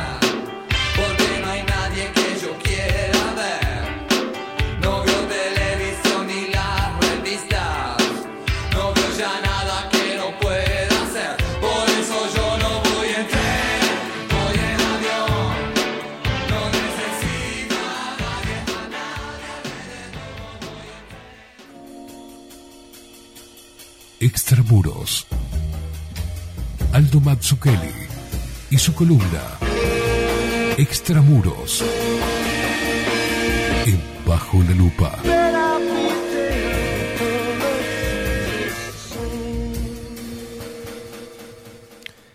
Aldo Matsukelli, ¿cómo le va, ¿Qué señor? tal? ¿Cómo, ¿Cómo anda? Bien, bien. Muy bien. Lindo, lindo saquito. Bien. Este, hay que vestirse de gente cada tanto. Eh, estaba viendo las cosas que pasan, ¿no? Porque finalmente las, estas columnas tienen que ver un poco con, con el mundo exterior también, aunque no parece. No sé dónde está mi teléfono, por suerte. Por suerte. Este, no sé dónde quedó. Eh, pensé que había sonado. Ayer estaba reunido con un par de amigos para comentar un par de cosas que están pasando, ¿no? Bien. Y cómo se- eh, lo que quiero decir es cómo se refleja lo internacional, lo que discutimos siempre en lo local. Uno de ellos, este, un buen amigo que lo conozco hace muchos años, pensamos diametralmente opuestos, ¿no? O sea, no, Mm. no podemos tener una conversación verdaderamente este, profunda sobre lo que está pasando, sobre la situación y tal. Bueno, no, estuvimos alejados mucho tiempo, ahora nos estamos viendo cada tanto. Y él, siendo él no blanco, no es blanco, nunca fue, venía festejando la Siendo reunión, él no blanco. O sea, no blanco, venía festejando la reunión de la calle con Biden. mm, ¿no? Justo estábamos O sea, hablando lo vi de eso. feliz, exultante. Qué bien la calle, cómo metió una. Fue, metió una buena, no sé qué. Se reunió con Biden, este, ¿no? Mm. Entonces, me doy cuenta que siguen, eh, perdón, la reunión, ¿no? Imagínense, ¿no? Terminó la reunión y Biden habrá salido y a los cinco minutos dicho, eh, ¿Quién era ese ¿quién era el muchacho? presidente de Uzbekistán? ¿Qué fue? Acordamos que, que Claro. mandar, eh, comprar más carne de búfalo, ¿no? No, no, no, claro. Cualquiera. ¿Quién era el muchacho que vino tan, tan buena onda? Claro, claro. Pero Este, bueno. No, igual saben, o sea, Ah, vienen, vienen, por, vienen por otra cosa a Uruguay, ¿no? Evidentemente es una reunión protocolar, no, se- no se decide nada, eso ya se habrá conversado previamente. La calle hizo un gesto político que es lo que mi amigo estaba festejando. Dijo, fue a apoyar a Estados Unidos contra Ucrania en la cuestión de Ucrania. Y estaba feliz, mi amigo. ¿No? O sea, a él le parece fenómeno lo que hizo Estados Unidos en Ucrania y lo que está pasando en Mm. Ucra- eh, lo que está pasando no, porque lo que está pasando no lo sabe. no Pobres ucranianos, eh, de, la mano de este asesino. Exacto. este, y de, la Unión, que de la Unión Soviética. Yo le ¿no? dije, bueno, tratando de meter alguna, ¿no? Le digo, mira, a mí me parece que lo, lo bueno es que Uruguay tenga una pata en cada, que le prenda una vela a cada santo, ¿no? Claro. Que tenga una pata en, en China, le dije. Y entonces, que está viniendo, entonces ese bloque. Entonces, ah, se acomodó y no le gustó, pero tampoco me dijo, me dijo, bueno, sí, sí, pero no, no, pero con China ya, ya está, fue, fue Bustillo y los chinos le dijeron, muy bien lo tuyo, pero no. O sea, resumen, siguen gente formada, inteligente y bien intencionada, sigue leyendo el mundo según la Guerra Fría, Exacto. sigue leyendo el mundo según democracia versus autocracia, el cuento norteamericano de, de la Segunda Guerra para acá, y de antes también un poco, siguen, este, eh, y una cosa más, conectada con esto, el dólar estuvo a 38 ayer, ¿no? Mm. O sea, se, desploma. Entonces, miro en el país lo que dice, y dice una serie de cosas, no importan, una cantidad de boludeces. Lo único que no dice, que no dice, es que evidentemente hay un problema con la desdolarización que está ocurriendo en el mundo entero Mm. debido a la formación de un mundo multipolar. Que Estados Unidos está perdiendo la hegemonía unipolar que tenía. Eso es lo único que hay que decir como cosa central y es lo único que se oculta en la información.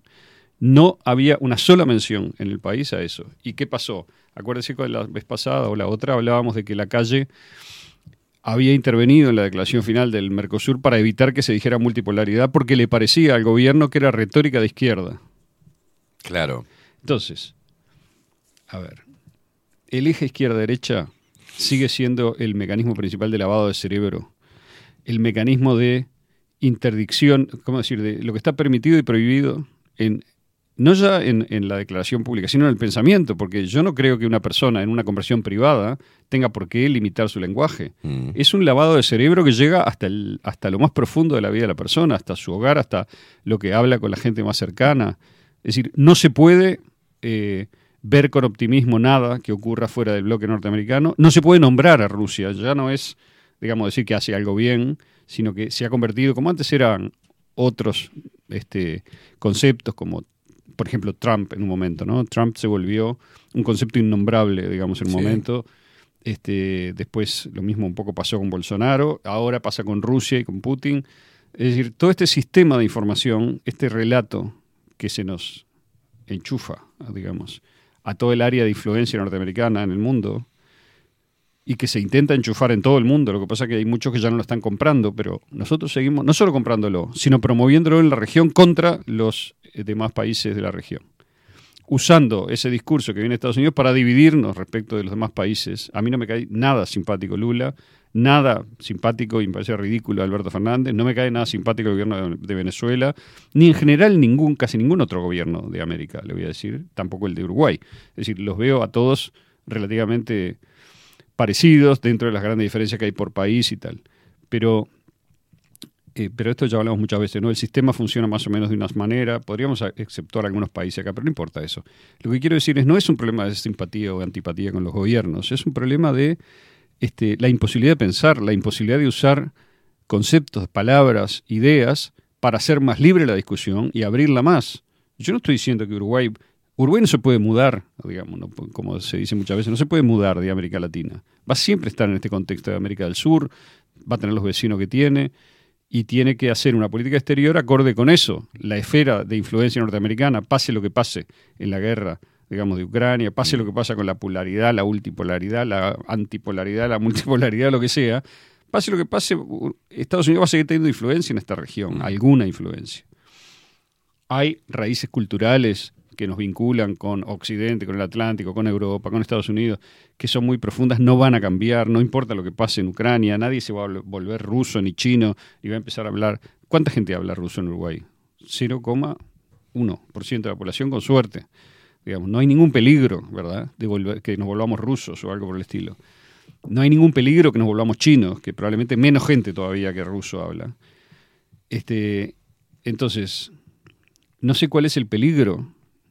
Yo lo que sí veo es que ese discurso totalmente de someter la cabeza de la gente a una mirada única es cada vez más fuerte. No es, cada vez más fuerte, pero está muy fuerte en los medios, no es cada vez más fuerte en la gente que lo está viendo, pero en los medios, en los lugares donde se representa el mundo, eh, en el diario El País, en la televisión, etcétera, ahí está fuertísimo y el gobierno no da ninguna señal clara Quizá porque no pueda, no lo sé. Yo no conozco el nivel de presiones, de intereses, lo que sea que se mueven ahí, pero yo creo que incluso es una, hay una presente una cierta falta de capacidad de la élite uruguaya para entender la oportunidad que tiene de seguir profundizando los negocios con otros lugares del mundo y salir un poco del sistema, digamos, no salir totalmente, sino abrir abrir el juego a otros sistemas para poder tener más libertad de movimiento justamente dentro del sistema de influencia norteamericano, pero bueno, es, es bastante este, claro. No, me igualmente esto, esto es cíclico y si en el momento que vos tenés la posibilidad de gobernar este país y, y entablar eh, o, o plasmar una, una política de comercio exterior y una postura a nivel internacional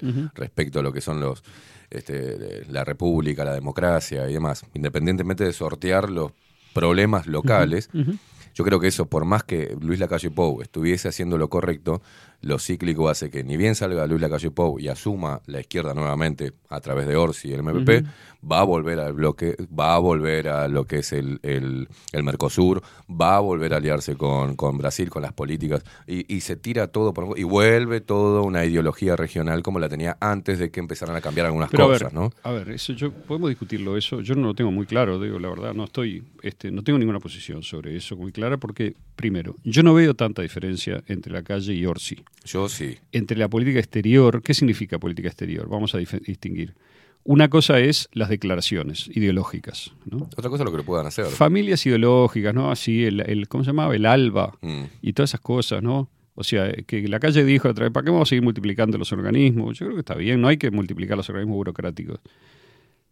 Atrás de esas declaraciones ideológicas puede haber o no sinceridad, política exterior coherente, o puede haber juego político para este, obtener más poder adelante de los que dan poder hoy, que son los organismos internacionales, Sí. el gobierno norteamericano, etcétera, o adelante de los votantes que fundamentalmente, si uno sigue repitiendo los mismos esquemas ideológicos, los sigue deseducando a los votantes. Sigue haciéndoles creer que el mundo es como no es. que es lo que hacen todos los días los políticos, ¿no? Claro. O sea, decirle que el mundo es como no es. Entonces, Pero, pero- política exterior para mí tiene que ver sobre todo con lo comercial, primero. Sí, claro. Primero que nada. Lo cultural un poco. Yo igual, a mí no me importa mucho que el gobierno, o sea, entiendo que tiene cierta fuerza, que el gobierno este, tiene cierto impacto cultural. Por ejemplo, esto la anécdota con la que empecé da un ejemplo de eso. ¿no? Es decir, si uno está todo el día y toda la noche por los medios, por la voz oficial del Estado, etcétera, del gobierno, diciendo las cosas estas de este, ocultando la discusión unipolar, multipolar, hablando, dividiendo el mundo como hace 50 años entre, no sé, autócratas y demócratas, como si los demócratas fueran demócratas y los autócratas fueran autócratas, que ninguna de las dos cosas ocurre, etcétera, etcétera. Si uno sigue haciendo eso, contribuye a que la gente piense peor y sea menos educada, ¿me explico? Entonces, eso sería parte de la, la parte cultural de la política exterior, en cierto modo. También tiene que ver con otras cosas, pero eso es lo fundamental. Yo creo que el Estado no debería tener política cultural, eso yo lo dije muchas veces. Debería abstenerse, porque es profundamente este, maligno en Mm. eso. Política comercial. La política comercial se puede hacer este, haciendo lo que hay que hacer en los organismos internacionales, entendiendo cómo funciona el poder en el mundo, estando en los lugares donde se di- discuten y dirimen las cosas, y no haciendo política ideológica en lugar de hacer política comercial. Claro. Yo creo que Uruguay hace política comercial, no es malo en eso, ha tenido, falta mucho, pero, ha- pero tiene cierta apertura, ha abierto mercados nuevos, digamos, trabaja con lo que se produce acá y también tiene las debilidades propias de cualquier país dentro del sistema tal como es, en donde ya sabemos cómo funciona el tema de la inversión extranjera, de los Sí. beneficios, digamos, que se dan, cómo se hay una división internacional del trabajo en la cual a Uruguay le toca producir determinadas cosas, Mm. ocupar determinados nichos, punto. Yo no me quejo tanto de eso porque me parece que va a haber, digamos, cualquier arreglo sería más o menos posible, pero en la medida en que no haya una, este, un desarrollo regional desde un punto de vista completamente distinto, si es que eso fuera lo mejor, que tampoco lo tengo claro, o sea, no sé. Podría ser que Uruguay tuviera, yo que sé, una base industrial más sana, más grande, como tuvo en algún momento, etcétera, pero bueno, ya sabemos que eso no es la situación ahora y este Uruguay en todo caso es un tomador de cosas frecuentemente porque es muy pequeño y por lo tanto pretender que uno puede tener una política absolutamente soberana, hacer lo que quiere, es, es una ilusión, es un sueño, digamos. Yo lo que sí creo que sería bueno es que el gobierno este, siga haciendo lo que puede en términos comerciales, pero también que informe mejor a la gente para educarla mejor, ¿no? Mm. En lugar de repetir la sanata norteamericana sobre lo que pasa en el mundo y que los diarios la repiten y que sea la voz oficial del Uruguay, podría ser un poquito más independiente, como en una época fuimos igual de dependientes o más comercial y económicamente, pero más independientes mentalmente, ¿no? Teníamos una escuela pública que era mucho más independiente de la ideología de lo que es ahora, por ejemplo. Yo creo, yo lo, lo veo, veo este, que a veces cuando hablamos de, de esto, no es que sea pesimista, pero a veces resulta bastante utópico creer que las personas van a empezar a interpelarse a ellas mismas en lo que levantaban o, o en sus creencias. Es muy difícil. Hoy no solamente lo, lo saco del ámbito meramente político, y lo llevo hasta el ámbito espiritual. Eh, eh, cómo se habla del amor, cómo se habla de las relaciones. Hay un montón de personas, tipo coach, que están tirando un montón de, de Sí, consignas que la gente agarra, repite, Sanata. sin interpelarla, ¿no? Sanata, total. Eh, no, eh, la otra vez hablaba de eso. Yo estoy en un momento donde estoy, bueno, analizo a ver qué es el apego emocional, ¿no? Te dicen, no, no, no, pero ¿cómo no?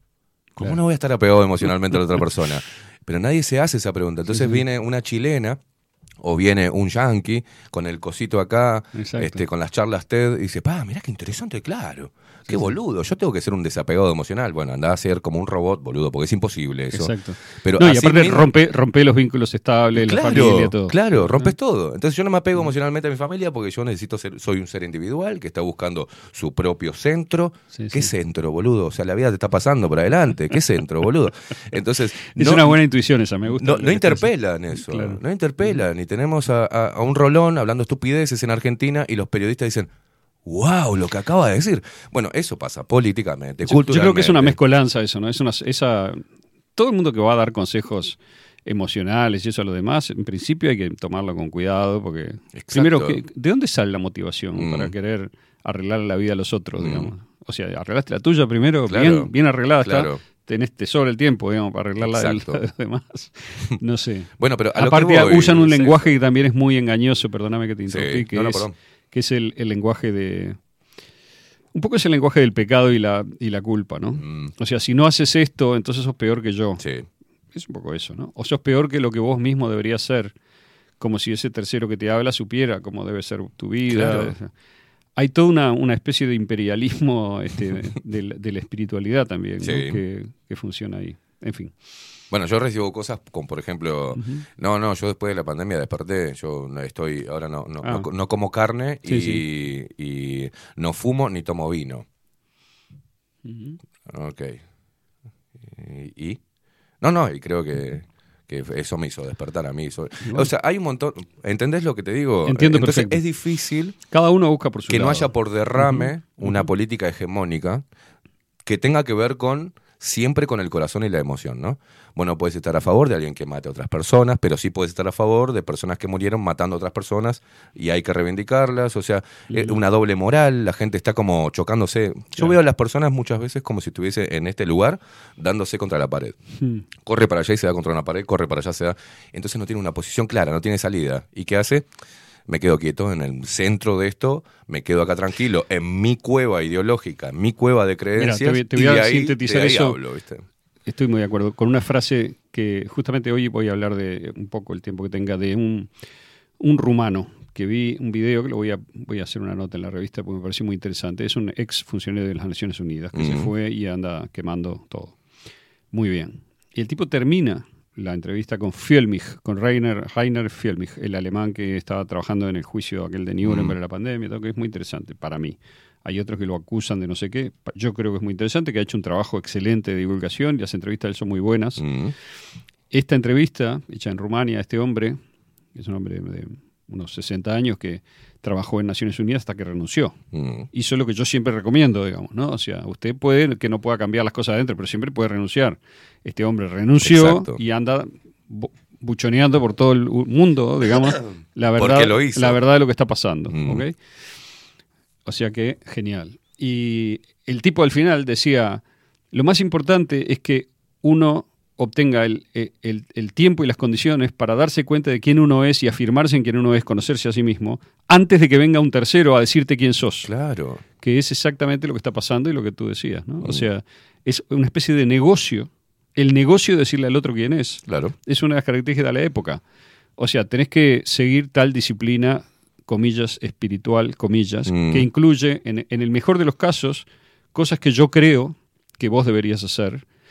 Y entonces establezco una relación asimétrica contigo. Yo soy el que sabe lo que tenés que hacer, vos sos el que no sabe lo que tenés que hacer, vos me vas a prestar atención como mínimo, eventualmente capaz que me pagás algo, o en el peor de los casos, además te vendo un frasco de vitaminas o un frasco de, Mm. de- de- de incienso bendito por el no sé quién, digamos que te lo pones en tu cuarto y te va a mejorar la cosa. Y Sí, tal. estamos, perdón, yo soy vulgar. Estamos en la época de metete el palo santo en el culo y prendelo, que te va a ir bien en la vida. O sea, Ahí está. Entonces, eso ese otro, lo, lo que yo veo complicado, siempre es muy difícil, esto es una línea gris. Mm. Hay gente maravillosa que realmente ayuda a otros. Sí, exacto. Hay gente este, que está en ese negocio, que es distinto. Decir, está buscando algo para sí mismo a través del, del- del otro, a quien está, comillas, ayudando, comillas. Es, una buena- línea muy gris. Entonces en no esa- se puede barrer con una escoba grande, digamos, y sacar todo para afuera, ni decir todos. Es la todo famosa trucho. frase desaprender. No, para, para, para. ¿Qué vamos a desaprender? Porque está bien eso, lo que decís, y, y aclaro que, por ejemplo, yo he dicho en vivo, a mí, si una persona está mal y va a hacer tanto con el palo santo, con el psicólogo, la terapia, una regresión, una y le hace bien, está, está bárbaro. Yo no estoy en contra. Ahora, de alguna forma salen formateados también. Pero te quiero decir la algo. redundancia, porque Te voy a hacer una no sale pregunta. con un concepto propio. Una pregunta tremenda que es, ¿y le hace bien? Ahora, yo digo, ¿cuántas veces viste a alguien que fue a una regresión, Mm. salió maravillado? Y cambió toda su vida. Soy otro, no sé qué. Y después fue horrible lo que le pasó en realidad. O sea, no, no le fue bien. Cree que le fue bien, se co- autoconvenció de que le había ido bien y a veces tomó decisiones que fueron malas.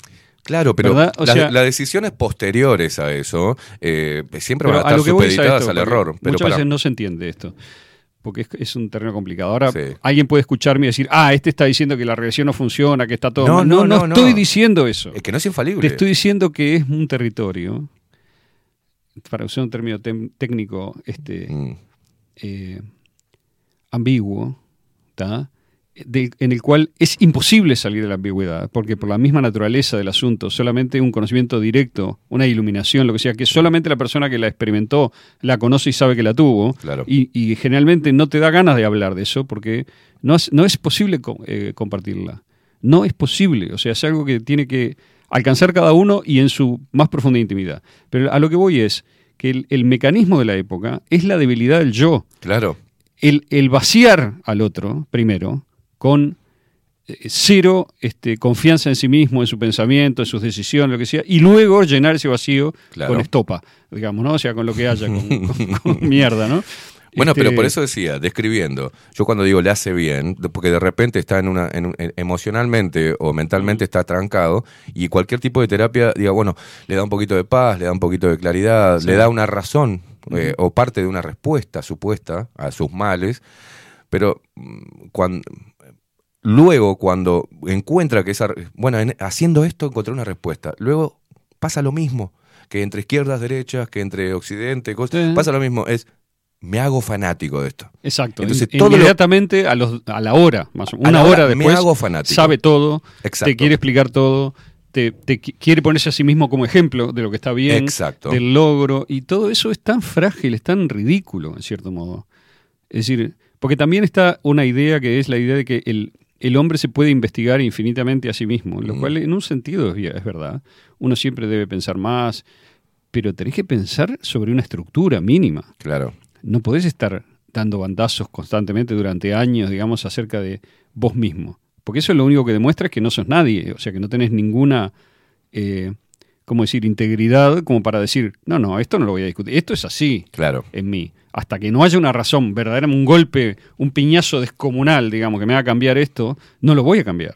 Y eso que es un, y, y eso se vende como un defecto muchas veces, como diciendo, ah, no, pero entonces este, estás fijado, rígido, con un dogma. Bueno, sí, fenómeno. ¿Y vos? O sea, no tenés ningún dogma, ninguno, Claro. digamos, no, o sea, no crees en nada. ¿Desde, ¿Desde qué lugar le vas a decir que no a alguien, digamos? Lo único que te importa es lo inmediato, la plata, yo qué sé, el éxito cortito, el placer, eh, una especie de hedonismo Sí. constante, digamos, y no hay más nada. Entonces, Bueno, pero... eh, es todo, es todo, es toda una, una situación de época que es complicada. Claro, exacto. Eh, em, está atravesado, lo que estamos, el tiempo de hoy, estos tiempos, están atravesados por todo eso. Entonces, si puede, puede- hay personas que, por ejemplo, están entendiendo cómo se maneja la geopolítica, están estudiando sobre la historia, están diciendo, bueno, pensar que este yo lo tenía como un gran libertador y era terrible hijo de puta. Pero por otro lado, cuando quiere ir hacia lo espiritual o hacia adentro, Sí. coso, eh, encuentra todo esto, el mismo mira. funcionamiento, la misma captación, Exacto. la misma eh, Este, mira, abono, soy abonado a. Me hiciste acordar de algo que me pareció muy interesante, que es, porque dentro de todo ese este discursete, digamos, como pseudo espiritual, que no es espiritual, Mm, justamente es anti-espiritual, hay una, un desprecio de la inteligencia, del estudio, de lo que ellos llaman, en su jerga, a lo intelectual. Mm, ¿no? Porque han hecho una oposición entre lo espiritual y lo intelectual, que no están opuestos, No. son complementarios. forman parte, exacto. O entre el corazón y la cabeza, como se lo dicen otros más simples, que tampoco son opuestos. Mm. Y que no es cierto, digamos, que tengan que pelear entre sí, No. sino que en el mundo ideal, digamos, una, una personalidad integrada tiene todo eso junto. Y, y a veces, digamos, tiene que escuchar a su corazón y al mismo tiempo escuchar a su cabeza y tomar decisiones adecuadas a los dos, por Claro. decirlo así. Este, algunos amigos, no porque digo, gente brillante, inteligentísima, pero tarde en la vida decidieron este, estudiar un poco de filosofía o de historia, lo que sea, de una manera más formal, yendo a la Facultad de Humanidades. tal. O sea, se metieron en el antro de la intelectualidad antiespiritual por excelencia. Son gente de por sí, para mí, muy espiritual, sin nunca decirlo. Claro. Porque justamente toda la gente más espiritual que yo conocí, empezando por mi tía vieja, era gente que jamás hablaba de, de lo espiritual. Pero no había una sola decisión que tomaran, una sola cosa que hicieran que no fuera amorosa. Claro. Entonces, a mí dame eso y no lo otro. El- Exacto. El, el hablar continuamente Exacto. es una cosa que me da como pudor a mí. O sea, me parece que no, si hablas demasiado es porque estás queriendo o convencerte vos o aprenderlo vos, o en el, eso está bien, digamos, ¿no? Es una cierta debilidad, pero es normal porque uno siempre, digamos, cuando quiere aprender algo, trata de ir alrededor de eso, de repetirlo, está perfecto. Pero lo otro que me resulta insufrible es la gente que viene a hacer alarde de espiritualidad, ¿no? Claro. Como, no, de ese lugar, de ese lugar no sale nada bueno. Bueno, eh, este, aquella tía, digamos, nunca usaba una, era católica, Mm. jamás usaba una palabra, digamos, de más, lo que sea, y lo único que hizo fue hacer el bien desde que yo la conozco hasta que se murió a los 98 años. O sea, existe eso. Esa es la espiritualidad verdadera para mí, la de los hechos, ¿no? la de los actos, de la cual este, uno lo único que puede hacer es tratar de, de luchar para irse acercando. Yo no, de ninguna manera pretendo yo ser un modelo para eso. Mm. Lo que digo es, esa es la que yo conozco y la que entiendo, no digo que yo la tenga, digo que si tengo que buscar algo, voy para ese lado. Y como es, este, y bueno, no, nada, no sé, eso. O sea, Claro. eso.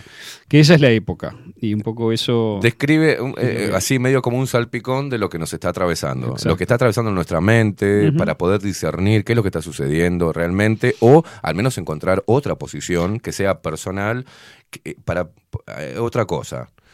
Sí, la posición personal requiere de estudio.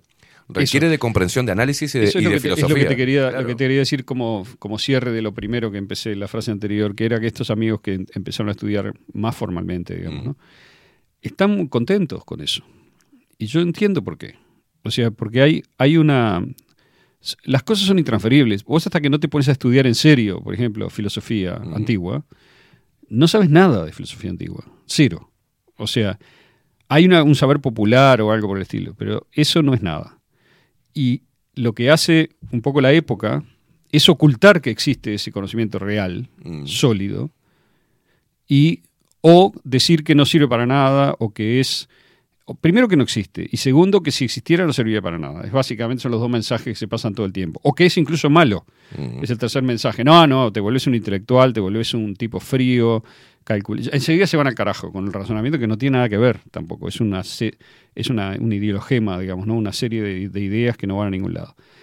Eso este, es uno de los tantos recursos que encontró la narrativa de la época, esta narrativa horrible en la que estamos viviendo, para alejar a la gente de una búsqueda real, Claro. que tiene esfuerzo, lleva tiempo y te, te convierte en una persona mucho más matizada, en cierto modo. Yo muchas veces me doy cuenta que de tanto, digamos, ver cosas, eso, cuando vengo acá a veces este, digo, capaz que yo soy un poco demasiado matizado.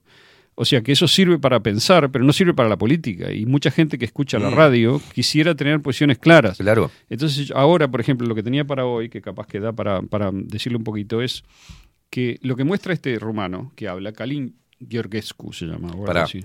Sí. Un punto ahí, y, y ahora, y ahora Dale, te dejo dale. todo el micrófono para vos, pero es lo que veníamos hablando también, junto con Novenir y demás, es la eh, necesitan las personas, antes de escucharte y de alguna forma absorber algo de lo que tengas y otro desecharlo, es etiquetarte. Y termina otra vez, Claro, bueno, claro. a mí me han preguntado, bueno, Esteban, entonces, ¿qué votamos? ¿Entendés? Vamos a terminar con esto. eh, Claro. no tengo que oír más. Ya sé. Este, ¿Qué votamos? Este- Este, porque según vos, no, no, no, según yo, yo cuento mi verdad, vos haces lo que vos quieras, yo estoy analizando y compartiendo, lo que analizo, equivocado o no, Exacto. interpelo, este, pero, eh, ¿entendés? Vuelve a lo mismo, che, la verdad que no estoy de acuerdo en muchas cosas y en otras sí, este, con Aldo también, ¿eh? hay cosas que no estoy de acuerdo, pero al final, ¿qué es? Aldo, ¿es liberal? ¿Es cosa?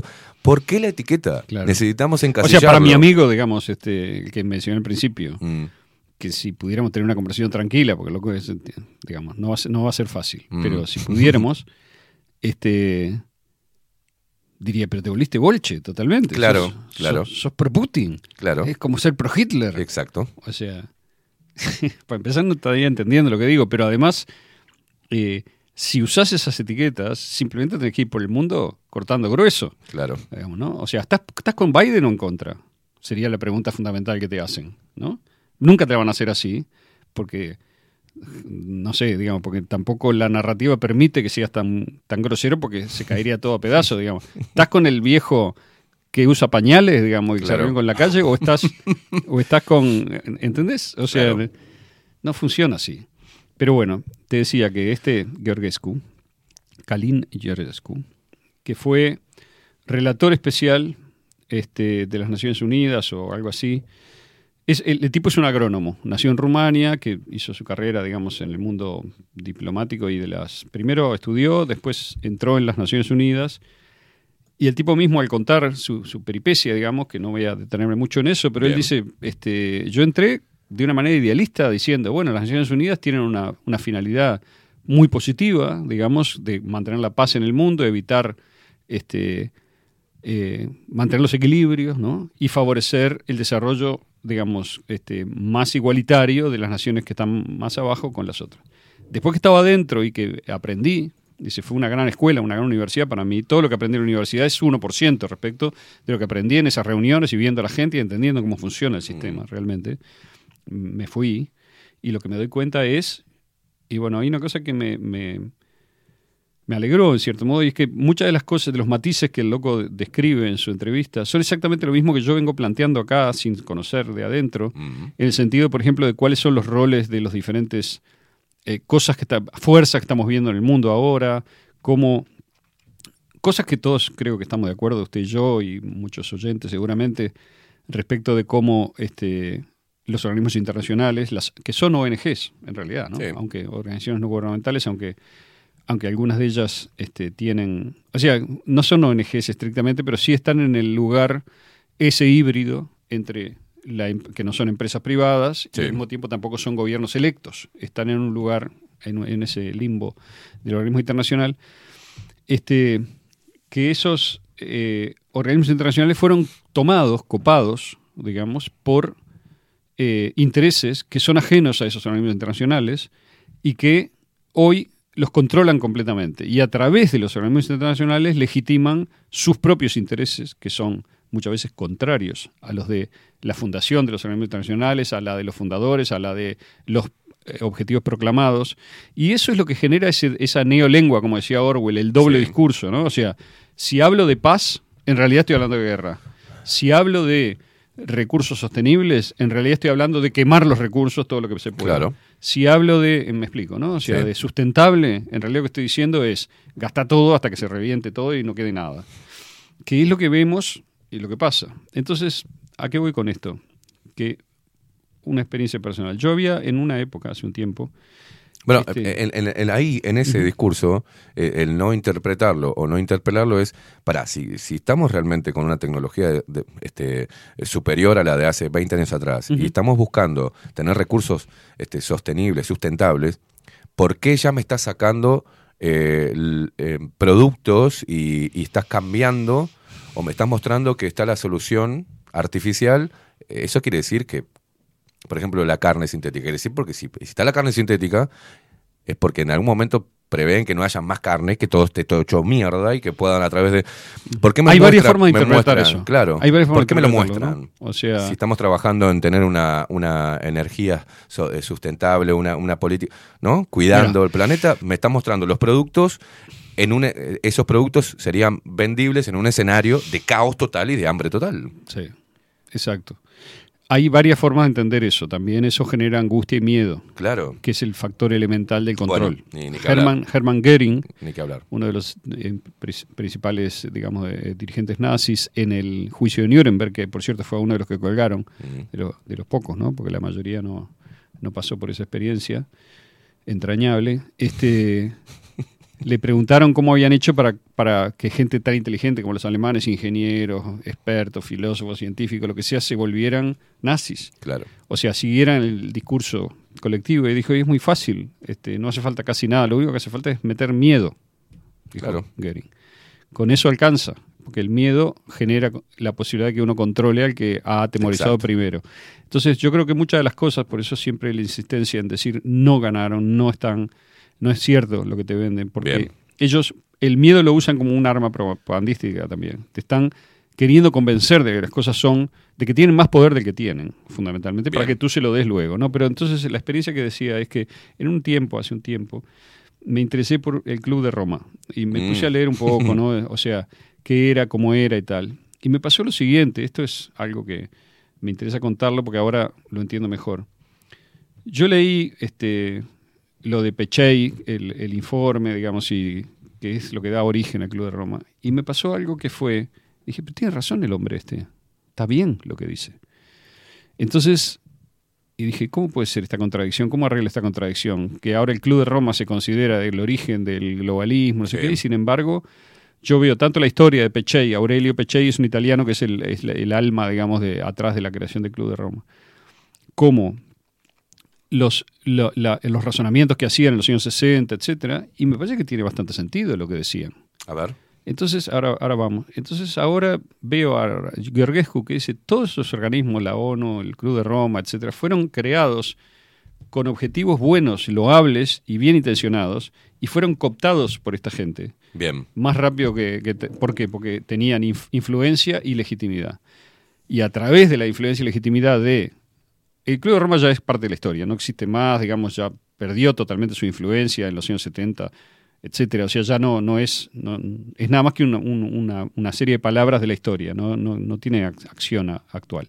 Aunque puede existir formalmente. Este hombre, Georgescu, eh, fue este, miembro del Club de Roma un tiempo también, en Austria, cuando estaba en Austria.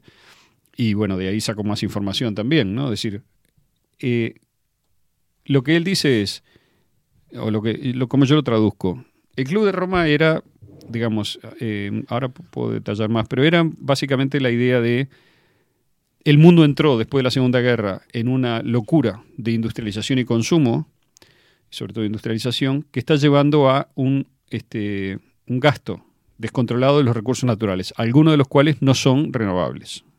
¿Correcto? Entonces, es preciso que el mundo se haga consciente de esto Mm. y busque formas de eh, manejar mejor los recursos, generar este, actividades que sean más sustentables y demás. Había un tipo este, que se llamaba King, ¿no? Eh, ¿Cómo era el nombre? Alexander King, un británico, que es el padre, entre comillas, de la ideología de lo sustentable, digamos, ¿no? O sea, tenemos que buscar la forma de desarrollar actividades productivas, de bienestar, lo que sea, que garanticen que eso entra en un ciclo de renovación. Cosa que yo estoy de acuerdo con Es de orden. Exacto. Y me parece que la mayor parte de la gente estaría de acuerdo con eso, no es una cosa de sentido común. O también todos los movimientos, digamos, orgánicos y, bueno, justamente renovables de agricultura, lo que Mm. sea, buscan eso. Y funcionan muy bien en determinada escala. ¿no? Claro. Entonces, ahí hay un problema de escala, ¿no? Claramente. No hemos conseguido como humanidad generar un nivel de productividad adecuado al consumo que se generó en los países más desarrollados, eh, que al mismo tiempo sea sustentable. Es decir, la escala va contra la sustentabilidad. Claro. Vos ta, generas monocultivo, generas Mm. una contaminación mucho mayor, etcétera. Entonces, eh, bueno, ¿cuál es la historia de Pechey? Pechey había nacido en Torino en 1908, Aurelio Pechey se llama. Este fue un tipo que hizo sus estudios en Turín, después viajó, estuvo en la Sorbona, después viajó a Rusia, lo invitaron en los años 30, este, volvió a Italia y cuando la guerra se metió en la resistencia, o sea que era medio pro, en medio izquierda, digamos Mm. así, o pro Rusia, digamos, o, o por lo menos cercano, amigo. Estuvo preso, lo torturaron, estuvo 11 meses preso. Cuando terminó la guerra, digamos, este, o sea que estaba contra los fascistas, me explico, ¿no? En ese momento. Cuando terminó la guerra, este, entró en Fiat e hizo una carrera meteórica como, como administrador de la empresa, llegó muy arriba.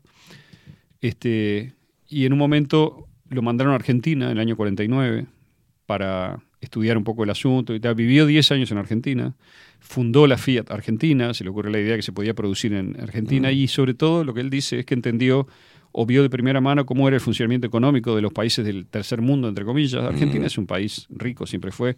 Es difícil verlo, como, del verlo como un país mundo. africano, digamos, Claro. y en los años 40 era mucho más rico todavía. O sea, de- en muchos sentidos, igual que Uruguay. Bueno, en todo caso, fundó la Fiat Argentina, Fiat Concord. que- Antes de que el progresismo eh, atravesara la política Después económica, ¿no? De acuerdo. Estuvo junto con la estuvo participó en la fundación de Alitalia, la, la aerolínea italiana.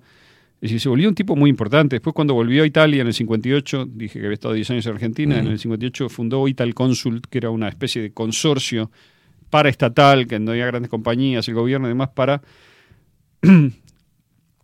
generar políticas que ayudasen a industrializar los países del tercer mundo. Él veía, digamos, en aquella época, estamos hablando de hace 60, 70 años, ¿no? que este, el desarrollo desigual después de la descolonización había generado que, lo mismo que, de- que OENIR ahora tiene como una de sus causas principales, ¿no? Es decir, que los países, eh, por más que hubieran salido de eh, más o menos de un orden anterior, en ese orden anterior habían quedado abajo de los otros. Por ejemplo, Inglaterra había quedado, para poner un ejemplo de América Latina, controlando determina, en, en el circuito comercial de producción, etcétera, había ocupado un lugar muy asimétrico con respecto a Brasil o Argentina, Uruguay, Claro. lo que sea. Entonces, esa idea, que es una idea de completar la descolonización con un desarrollo económico, fue una idea que se instaló en los años 60, porque los países que se llamaba el movimiento de los no alineados, los países que no estaban ni con la Unión Soviética ni con Estados Unidos, que eran muchísimos, toda África, se- Europa Oriental, este, perdón, Euro- eh, Asia, Asia cercana, en fin, India, al- algunos países de América Latina, etcétera, tenían el deseo, ¿verdad?, de algo así como completar sus independencias, como se decía en esa época, y tratar de volverse más soberanos, ¿no? Claro. Entonces se ponía en primer plano todo el problema del comercio. Si el comercio es igual, las, este, el proteccionismo, todos los mecanismos de cartelización de los, de los países centrales que usaban y que siguen usando, este, su posición dominante en el mercado para generar este, beneficio para ellos, jodiendo a otros, ¿no? Es decir, en fin, esas cosas estaban en la agenda del Club de Roma. O sea, generar un mundo más sustentable, crear conciencia respecto de el, el gasto, el uso de los recursos indebido, este, igualar un poco a través de los organismos internacionales las asimetrías que se habían creado en, el periodo, en los periodos anteriores, ¿no? Entonces, este hombre, este Pechey, después asumió la dirección de Olivetti en Italia, también la mejoró, digamos, porque estaba en crisis por el tema del cambio en, en el mundo de las máquinas de escribir, con la máquina de escribir eléctrica y todo eso. Y este, se generó un, consorcio financiero para asistir en los proyectos de desarrollo a países de- del tercer mundo, que se llamaba Adela, y Pechey, como era dirigido a América Latina, la de la países en desarrollo de América Latina, Pechey dio el discurso inicial y lo dio en español, porque la vivió en Argentina en el año 65. Ese discurso es el origen del Club de Roma. Ese discurso impactó a gente que lo leyó. El, secretario de Estado de Johnson de la época norteamericano, Dean Rusk, lo leyó, o sea, lo escuchó y le pareció importante y lo tradujo al inglés. Y un ruso importante también, el yerno de Alexei Kosygin, que era el premier de, Rusia en ese momento, de la Unión Soviética, lo invitó a, Moscú para conversar. También les impactó, digamos, como la filosofía que había traído el proyecto y la idea de, este, yo no sé si lo, lo buscaron, sobre todo los yanquis, con idea de controlarlo Mm. o con idea de usarlo o cómo. Pero en todo caso, ahí es que se conocen con Alexander King y bueno, y llegan al año 68 después de una serie de reuniones entre ellos. Me gusta porque eh, 10 años, ¿no? Cada 10 años Sí. este hombre Exacto. marcaba un... 49, 58, 68. En el 68 se juntan en Roma con 30 economistas europeos para hacer una reunión en donde querían este, discutir qué medidas se podían tomar a nivel más o menos global o por lo menos de, digamos, de las Naciones Unidas y demás para fortalecer el desarrollo de los países que habían quedado rezagados, la descolonización y tal. O sea que trabajan en eso, pero dice que la reunión fue un fiasco, fue un desastre, porque ninguno de los economistas se podía concentrar en eso. Entonces, cuando terminó la reunión, se fueron para la casa de Pechey, 5 o 6, ¿no? Eh, un- un- en fin. Eh, Eric Jans, Al- Alexander King, este, Pechey, Hugo Thielmann, que era un suizo, Lauro Gómez Filio, que supongo que sería brasileño, aunque no lo sé, Sanger, Max Kosman, son 5 o 6, un historiador holandés, y en menos de una hora se ponen de acuerdo en llamarse Club de Roma, en- eh, ahí sí Bien. funcionó, digamos, ¿no? Y bueno, eso tuvo, no, no voy a hacerla larga la cosa, pero tuvo un impacto en las Naciones Unidas en un momento, en la, en la este, y, y Pechey decía que había sido una aventura del espíritu y que le gustaba afirmar que si el Club de Roma tiene algún mérito es el de haber sido el primero en rebelarse contra la ignorancia suicida de la condición humana. Es decir, que hay una semilla acá Claro. que es ahora usada de manera perversa, yo creo, porque cuando, cuando ahora lo- estos oligarcas dicen el hombre es el principal enemigo de la tierra y Mm. hay que liquide- bajar la población Sí. y cosas por el estilo, están diciendo algo que es un poco el alerta de los años 60 acerca de cómo vamos a dirigir la- el consumo, el consumismo, una- llevado a un extremo totalmente Claro. inhumano o antihumano. ¿no? Entonces, ideas que son pueden ser bien intencionadas en un momento. Pechey después se murió y se terminó el Club de Roma. Y ahora se dice, ah, Club de Roma, la gente que no conoce el asunto, sobre todo, repite. ¿no? Dice, no, el Club de Roma es, este, son los, es, es un proyecto de los oligarcas, de los reptilianos que vienen de la época de la tabla de mesa redonda, que en realidad es, son los, ¿cómo se llaman? Los Illuminati. Y todo se remonta al siglo XVIII siempre, donde es imposible comprobar nada. Entonces, yo creo que no, que no funciona así. Por eso siempre la cuestión anticonspirativa tiene que ver con no, no simplificar de una manera tan absurda que finalmente estás diciendo una idiotez. Eh, hay gente bien intencionada, incluso, mira lo que te digo ahora, bueno, ahora no sé, ya. Porque en las Naciones Unidas yo creo que lo que ha pasado, el, proceso que ha venido pasando, es que el dinero ha ido tomando las riendas de todo y se terminó la idea filosófica de mejorar la humanidad. Ahora lo que hay es una idea de control y una idea de este, apropiarse de los recursos. Y punto. Para apropiarse de los recursos hay que controlar a la gente. Eso no quiere decir que no haya mucha gente que esté dentro del sistema que, incluso sin saberlo, tenga buenas ideas, digamos. Pero en realidad creo que hay un, un problema a casi intelectual, es decir, un problema de falta de capacidad crítica. Claro. Estás repitiendo este, cosas que además, como el cambio climático, por ejemplo, ¿no? repitiendo, repitiendo, repitiendo, como si eso fuera un conocimiento cierto, si, si te dedicaras una noche a buscar información, te darías cuenta que es trucho. Claro. Una noche, no precisas más tiempo.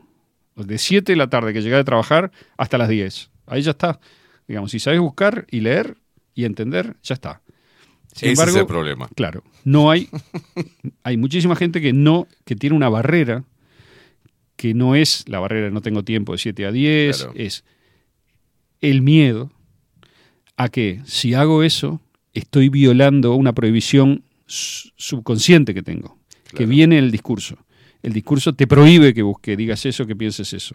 Esa es la clave. Como a mi amigo le prohíbe pensar en otros términos que no sean los términos de la Guerra Fría, en los cuales se formó y con los cuales entiende el mundo. El prestigio está en Estados Unidos, el bien está en Estados Unidos, digamos, la Occidente tiene que guiarse por esos principios, los, los otros son enemigos de Occidente, de las sociedades abiertas, de la democracia, haciendo caso omiso de que la democracia no funciona, de que Occidente no es como era, de que los principios del Club de Roma han sido pervertidos absolutamente y son Claro. lo contrario de lo que eran, que las Naciones Unidas intentaron durante, digamos, el Club de Roma tuvo mucha influencia en las Naciones Unidas en los años 70, ¿ok? ¿Qué quiere decir esto? Este, quiere decir que, sobre todo la crisis, la crisis del petróleo, lo que se llama el shock del petróleo en el 73, los árabes, en eh, la OPEP, en la parte árabe, sobre todo, que era la mayoría de la OPEP, decidió hacer un embargo de petróleo a los países que habían apoyado a Israel en la guerra de Yom Kippur, ¿ok? Eso ocurrió en, en octubre del, del 73 o septiembre, octubre del 73, octubre creo, que empezó el embargo. Es decir, no te vendo petróleo. Y eso, digamos, este, generó obviamente un incremento en los precios brutal. Mm. Ahí tenemos una primera ambigüedad, duda, que es, esto siempre se menciona, ¿no? El acuerdo de Nixon con los árabes, por lo cual el petróleo se cobra en dólares, hace que si sube el petróleo, ¿verdad? El equivalente en dólares también se aprecia. Entonces, por eso, probablemente, pese a que los países occidentales sufrieron, entre comillas, el embargo y, y dijeron, este, pelea- digamos, se quejaron y bla, bla, y en el mundo internacional parecía que era un acto de fuerza que los árabes le habían hecho a Occidente, este, en realidad también estaban beneficiando a Estados Unidos, ¿no? Claro. Con esa subida de precios. Entonces, este, perjudicando al consumidor eventualmente, quizás hasta incluso un poco la industria norteamericana que había tenido un milagro, digamos, de desarrollo, porque el, el petróleo era un bien absolutamente barato y absolutamente subió 300%, ¿no? Con la crisis esa. Entonces, después nunca bajó al nivel que tenía antes, ¿no? Entonces, este, cuando el Club de Roma tenía influencia en la ideología de las Naciones Unidas en los años 70, se creó la idea de un nuevo orden económico internacional que tiene, es ambiguo también. Tiene mucho de dirigismo, de centralismo, eh, obviamente. La idea de este, intervenir en el comercio de alguna manera para hacerlo más equitativo. Un liberal puro diría, no puede intervenir usted en el comercio, tiene que dejarlo librado a los precios reales, digamos, la capacidad de producción real, etcétera, y ahí va a obtener el mejor panorama posible. Eh, La otra campana es que dice, bueno, pero si yo dejo, digamos, una especie de igualdad entre, entre estados que son profundamente asimétricos, porque uno tiene 150 años de acumulación de capital y tecnología y el otro no tiene nada, es un país africano, entonces, ¿cómo voy a hacer para que haya algún tipo de beneficio para el país africano? No va a haber ninguno, en principio. Claro. Bueno, esta es la discusión. El intervencionismo yo creo que siempre es muy peligroso, por, no decir, por decir lo mínimo. La libertad absoluta no existe y lo- sobre todo los que pregonan la libertad absoluta muchas veces los países centrales no la aplican para ellos mismos, digamos, ¿no? O sea, no hay libertad de... Uruguay tiene una cuota para entrar a Estados Unidos de carne que a su vez es parte de una cuota más general que Estados Unidos impone a todos los países. Australia ocupa tal parte, este, Nueva Zelanda tal parte, lo que sea. Uruguay tiene un pedacito y es lo que tiene. Se puede ampliar un poquito, pero ¿quién decide eso? Estados Unidos. Lo cual es su derecho soberano a hacer. Mm. Pero nosotros no tenemos la misma capacidad muchas veces de aplicar ese tipo de frenos a cosas que, que beneficiarían a la industria local. Hay toda una ideología antiproteccionismo, digamos, que usa siempre la teoría de lo que, lo que se hizo en América Latina en los años 50, etcétera, y antes, de sustitución de importaciones y cosas por el estilo, que era malo, que esa protección de las empresas nacionales era malísima, etcétera. Puede ser, o sea, obviamente hay una dos bibliotecas sobre eso también, pero esa era la discusión en los años 70, este, y le puedo decir, simplemente para mencionarlos, este, que en ese momento las Naciones Unidas generaron, a través de la, atrás de esta idea del Club de Roma, digamos, este, la idea, que yo ya la mencioné, pero la digo más formalmente, los países recién descolonizados ganaron soberanía política. Piense en África, por ejemplo, ¿no? Países que hasta hace, hasta literalmente dependían de Francia, de Holanda, de Alemania, ¿no? de Inglaterra.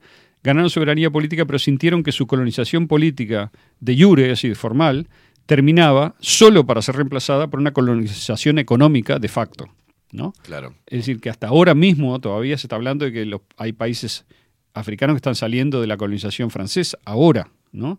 De hecho, la gente no se sabe, pero Macron tenía tropas francesas en África hasta que las tuvo que retirar el año pasado. O sea, hay presencia de todo tipo y sigue este fenómeno en cierto modo.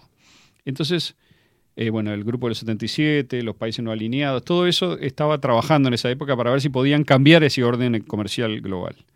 Esto que lo menciono es importante, lo menciono muy rápido al pasar, pero es importante porque hemos hablado de cómo se armó el orden de posguerra y hemos hablado de cómo en el 73 Nixon, eh, en los, digamos, durante la presidencia de Nixon, son un par de momentos, se hacen, se elimina el patrón oro, que es el 15 de octubre del 71 creo que fue, eh, no, el 15 de julio del 71, y luego se este, y simultáneamente se negocia con los árabes para el cambio que hablamos de vas a cobrar el petróleo en dólares, En dólares. y vas a comprarme bono del tesoro con los excedentes y yo te voy a dar protección militar, etcétera. O sea, ese acuerdo, ese toma y daca, que luego viene la, crisis, la, la subida del petróleo brutal, todo eso se da en un momento en el cual, según algunos historiadores, eh, hay una lucha de poder interna en Estados Unidos que se resuelve a favor de lo que se llamaba los traders, los comerciantes, digamos, todos los que tienen intereses de comercio global dentro del sistema norteamericano, eh, los Rockefeller y compañía.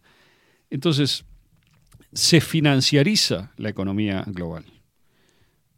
Empieza a manejarse la economía de terceros a través de, mucho más a través de los préstamos, los intereses, las recomendaciones, etcétera, que como ocurría antes. Entonces, eh, la idea, digamos, de- del, del- del nuevo orden, este, eh, el, eh, nuevo orden económico internacional, ese era el, el mote que habían puesto la gente del Club de Roma para tratar de impulsar estas políticas de mayor igualación, por decir así, o de apertura, de, de hacer entrar a los países más menos favorecidos dentro del sistema mundial. Este, Supuestamente para hacerlos prósperos, ¿no? O para, Claro, en ese momento se buscaba por ese camino tratar de, de- de eliminar un poco las asimetrías que eran tan marcadas por cómo había sido la historia de creación Bien. de las nuevas repúblicas en la modernidad. Diversificar las economías en desarrollo a través de la industrialización, integrar las economías de los países en desarrollo en bloques regionales de libre comercio. Entonces la idea, que en principio no es mala, es por qué tenemos que comerciar todo con Europa, Estados Unidos y con Bolivia, Chile, Claro. etcétera, podemos entre nosotros, incluso ahora en África, la otra vez vi al presidente, creo que era de Kenia, diciendo que tiene que ser el dólar en, una, en un comercio entre mi país y Djibouti. Claro. Eh, No tengo no, por qué usar dólar. Lo usamos para comprar a los norteamericanos, pero cuando compramos entre nosotros podemos usar nuestra moneda. Como diciendo, salgamos, digamos, de ese control generalizado que se ejerce financiero a través del control de Estados Unidos del el mundo financiero. Este, bueno, Y pensar que diferentes hoy, con toda esta historia, pensar que diferentes países, inclusive está en la retórica de, de, de, de- de Milei, de que la solución para mejorar sería dolarizar, este, Bueno. abrazado a, Sí. la moneda, ¿no? reducir los aranceles de los países desarrollados, fíjese. O sea, nosotros le vendemos a arroz a Medio Oriente y de repente podríamos venderle a países que tienen bloqueada la entrada porque tienen aranceles tan altos que no, tienen, no se Claro. puede. Este, y, cual- y otros obstáculos al libre comercio, o sea que en, ese, en esa movida se buscaba que esas asimetrías que los países más poderosos le imponían a los menos poderosos a través de mecanismos normales, digamos, del, del- del- del comercio, se interviniesen para igualar. Entonces, ¿qué pasó? Este, lo que pasó fue que apareció tanto los neoconservadores como otras corrientes, digamos, ideológicas en Estados Unidos a poner el grito en el cielo y a decir, no, no, eso es intervencionismo, eso de ninguna manera, y Estados Unidos bloqueó todo lo que pudo. Porque ¿qué pasó? En el 74 la Asamblea General de Naciones Unidas adoptó estas, estas políticas. Es una declaración de establecimiento de un nuevo orden económico inter- internacional, se llamaba. Fíjese, las Naciones Unidas en el 74, antes de que pasara todos los cambios que estamos viendo ahora, este, y, y bueno, ese dilema entre la intervención, intervencionismo y liberalización puede ser real, pero lo que se proponía era igualdad soberana de todos los estados y no injerencia en los asuntos internos, este, plena soberanía de cada estado sobre sus recursos naturales, declaración de las Naciones Unidas, regulación de las empresas transnacionales, relación justa y equitativa entre el precio de las materias primas y otros bienes exportados por los países en desarrollo y los precios de materias primas y otros bienes exportados por los países desarrollados. Porque es esto que le digo, la asimetría hacía que ese comercio que teóricamente se- debería ser libre no lo era en los hechos. Porque no, si vos pones trabas económicas al comercio, lo Claro, trancás. claro. Nadie pierde plata, ¿no? Este, bueno, y otras cosas más, ¿no? Bueno, exactamente esos puntos este, Ajá. eh, son los que, lo que se está aplicando, lo- o lo que se aplicó luego de eso a través de, de- de, mm, digamos, de una, de una de una organización que buscaba, obviamente, la igualdad, la libertad de comercio, este, y, y que los países este, se pudieran desarrollar teniendo la soberanía de sus propios recursos y teniendo el poder de poder negociarlos y, y- No, eh, pero eh, claramente- eso, eso se está haciendo, se hizo todo lo contrario Ahora, exacto. detrás de eso. Ahora cierro porque no vamos a tener tiempo para más, pero Al- esto mm, me detuve en algunas cosas que son un poco capaz que áridas o lo que sea, pero cuando uno dice, este, uno muchas veces se refiere a los que, a- no se sabe a quién se refiere, ¿no? Uno dice, ah, los que, las corporaciones o Sí. los que impusieron, bueno, ¿quiénes son? Acá tenés los intereses, obviamente que no se pueden nombrar porque son demasiados y es muy complicado y Mm. no es homogéneo, pero lo que pasó fue que a través de, luego con el consenso de Washington famoso y demás, que es un nombre poco adecuado porque no hubo ningún consenso, pero no importa, lo que se impuso fue no la regulación de las em- compañías transnacionales, sino la desregulación total, Claro. los que regulan son ellos. Se impuso y se fortaleció la asimetría y se garantizó que los recursos naturales estuvieran en manos de los que están en condiciones por su posición dominante, por su mayor acumulación de capital, por su mayor tecnología, etcétera, en apropiárselos. Claro. Entonces, y esto lo dice el mismo Romano, y es una cosa que dije muchas veces acá. Lo único que pasa en Ucrania es que hay un país que tiene la capacidad militar para decir no a la apropiación de los recursos naturales de Rusia, que es Rusia. Claro. Entonces, se lo puedes llevar a la complicación que quieras. Es eso. Cuando se cayó la Unión Soviética, los norteamericanos pensaron que estaban en, solos en el mundo y que iban a quedarse básicamente con la explotación de todos los recursos naturales de Rusia. Putin hizo un camino contrario. Primero acordó lo que pudo, después acordó menos, después menos, después menos y ahora nada. Y ahora le puso el ejército adelante y dijo no. Eso es lo que pasa cuando, y, y esa es la razón, una razón material, por la cual ese orden, nuevo orden económico internacional, que es totalmente el contrario de que el Club de Roma teóricamente hubiera impulsado, claro. pero que ahora se dice, ah, fue el Club de Roma que hizo esto. No es lo contrario lo que se hizo. Los burócratas se apropiaron de los organismos de legitimación, así les llamo yo, las Naciones Unidas, la OMS eh, y los que quieras nombrar, Sí, sí. y los están usando para, debido a que esos organismos, la gente tiene inercia todavía como mi amigo y cree que son buenos, que tienen los mismos objetivos que tenían cuando se fundaron, que, van a, que, que están velando por los intereses globales, porque el, el lenguaje lo dice. Sí. Es de todos, las Naciones Unidas son todos los países del mundo, las OMS están todos los países del mundo, ¿cómo puede ser que vayan en contra? Hay que obedecer lo que dicen. No son ellos, son estos tipos, los oligarcas, para llamarlo rápido, los intereses digamos, muy de un grupo muy pequeño en comparación con el total de la humanidad, muy eh, coordinado, que lo vemos en Davos, lo vemos en los lugares en donde aparecen, y que están usando esos organismos de legitimación para imponer políticas como hicieron con la pandemia. Porque la legitimación de las políticas sanitarias viene de la OMS, no viene de los señores que están atrás de la OMS. Pero luego, si no mira quién paga a la OMS, son estos grandes intereses que ya conocemos, algunos de sus personeros, las caras visibles, no voy a repetir porque ya los conoce todo el mundo, pero ni siquiera son esas personas, esas personas están manejando, como el caso de Soros, capitales inmensos que son, ellos son administradores, obviamente se benefician mucho de eso, pero son genios de las finanzas y administradores y creadores de discurso y creadores de ideología, eh, delegados, por decir así, de esos otros, de, de una cantidad de intereses económicos. Entonces, el mundo está funcionando así y como dice muy bien este rumano, lo que hay que hacer es decir que no. Es decir, decir que no, porque, y él mismo dice algo que yo digo también, dice, "Mm, lo van a perder. O sea, se apuraron la llegada, la, eh, la elección de Trump, independientemente de lo que piense uno de él, fue un accidente, dice él. No podía pasar. No lo esperaron Mm. y los planes que tenían, esto no lo puedo refrendar, lo dice él. La pandemia era para 2016, dice él, hubo que postergarla y se, se la usó, digamos, para joder este, la presidencia de Trump al final y, y asegurarse que las elecciones fueran para el otro lado, se Mm. politizó y tal. Y ahora el objetivo que tenían también de generar un caos, sobre todo de recursos, de, de alimentos, de agua, etcétera, lo tienen para 2025, dice él. Claro. Es el horizonte que tienen ma- marcado con otra pandemia.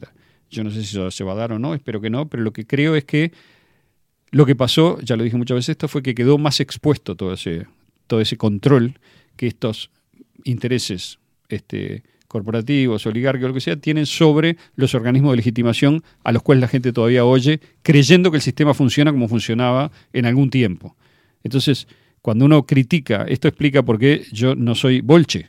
Es decir, cuando uno critica el sistema ahora, no lo está criticando en 1940 Claro. lo está, o 50, lo está criticando en Ahora. 2023. Exactamente ahora. Entonces hay que correr las categorías y ver cuándo uno aplica las cosas a qué cosa y con qué significado. ¿no? Es eso. 14 minutos pasan de las 11 de la mañana, nos tenemos que retirar, tenemos que darle paso a Catherine Velázquez con 24-7 Express, se viene, eh, quedaste, quedaste prendido ahí. Eh, Aldo, un placer, me quedan un montón de, y a la gente también, un montón de, de puntas ahí que están sí. tan ricas para analizarla. Habrá que seguirlo. Hay que seguirlo. Eh, Aldo Mazzucchelli, su columna Extra Muros. Nosotros nos vemos mañana, último día de la semana. No sé por qué se me están pasando tan rápido los días, estimado. ¿No? ¿A usted también? ¿Le pasa lo mismo? Sí, me está pasando eso No, también. se está yendo muy rápido. Muy rápido, Cuando sí. queremos acordar, tenemos fin de semana. Pácate, pácate. Señoras y señores, nos vemos mañana, nosotros viernes a partir de las 8 de la mañana. Se quedan en compañía de Catherine Velázquez 24-7 Express. Hoy literatura, ¿no? Eh, así que quédate ahí prendido hasta después del mediodía. Nosotros nos vemos mañana. Tenemos que ir 15 minutos. Chau, chau. y no voy a renunciar. Quiero ir a fondo. Los que apuestan al terror están bajo la lupa. No nos pueden engañar, pero nos preocupa. No hay nada más absurdo que seguir en la trampa. Si sé que me hace libre preguntar.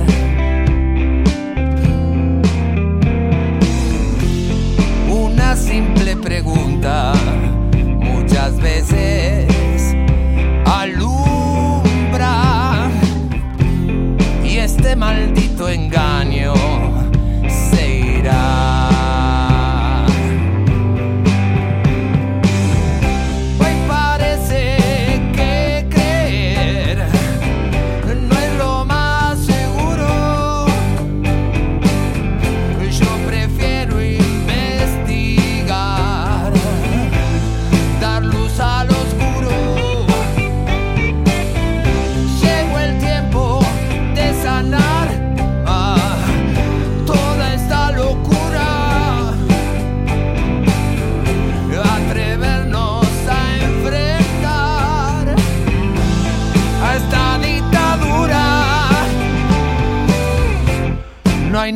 más absurdo que seguir en la trampa. Si sé que me hace libre preguntar.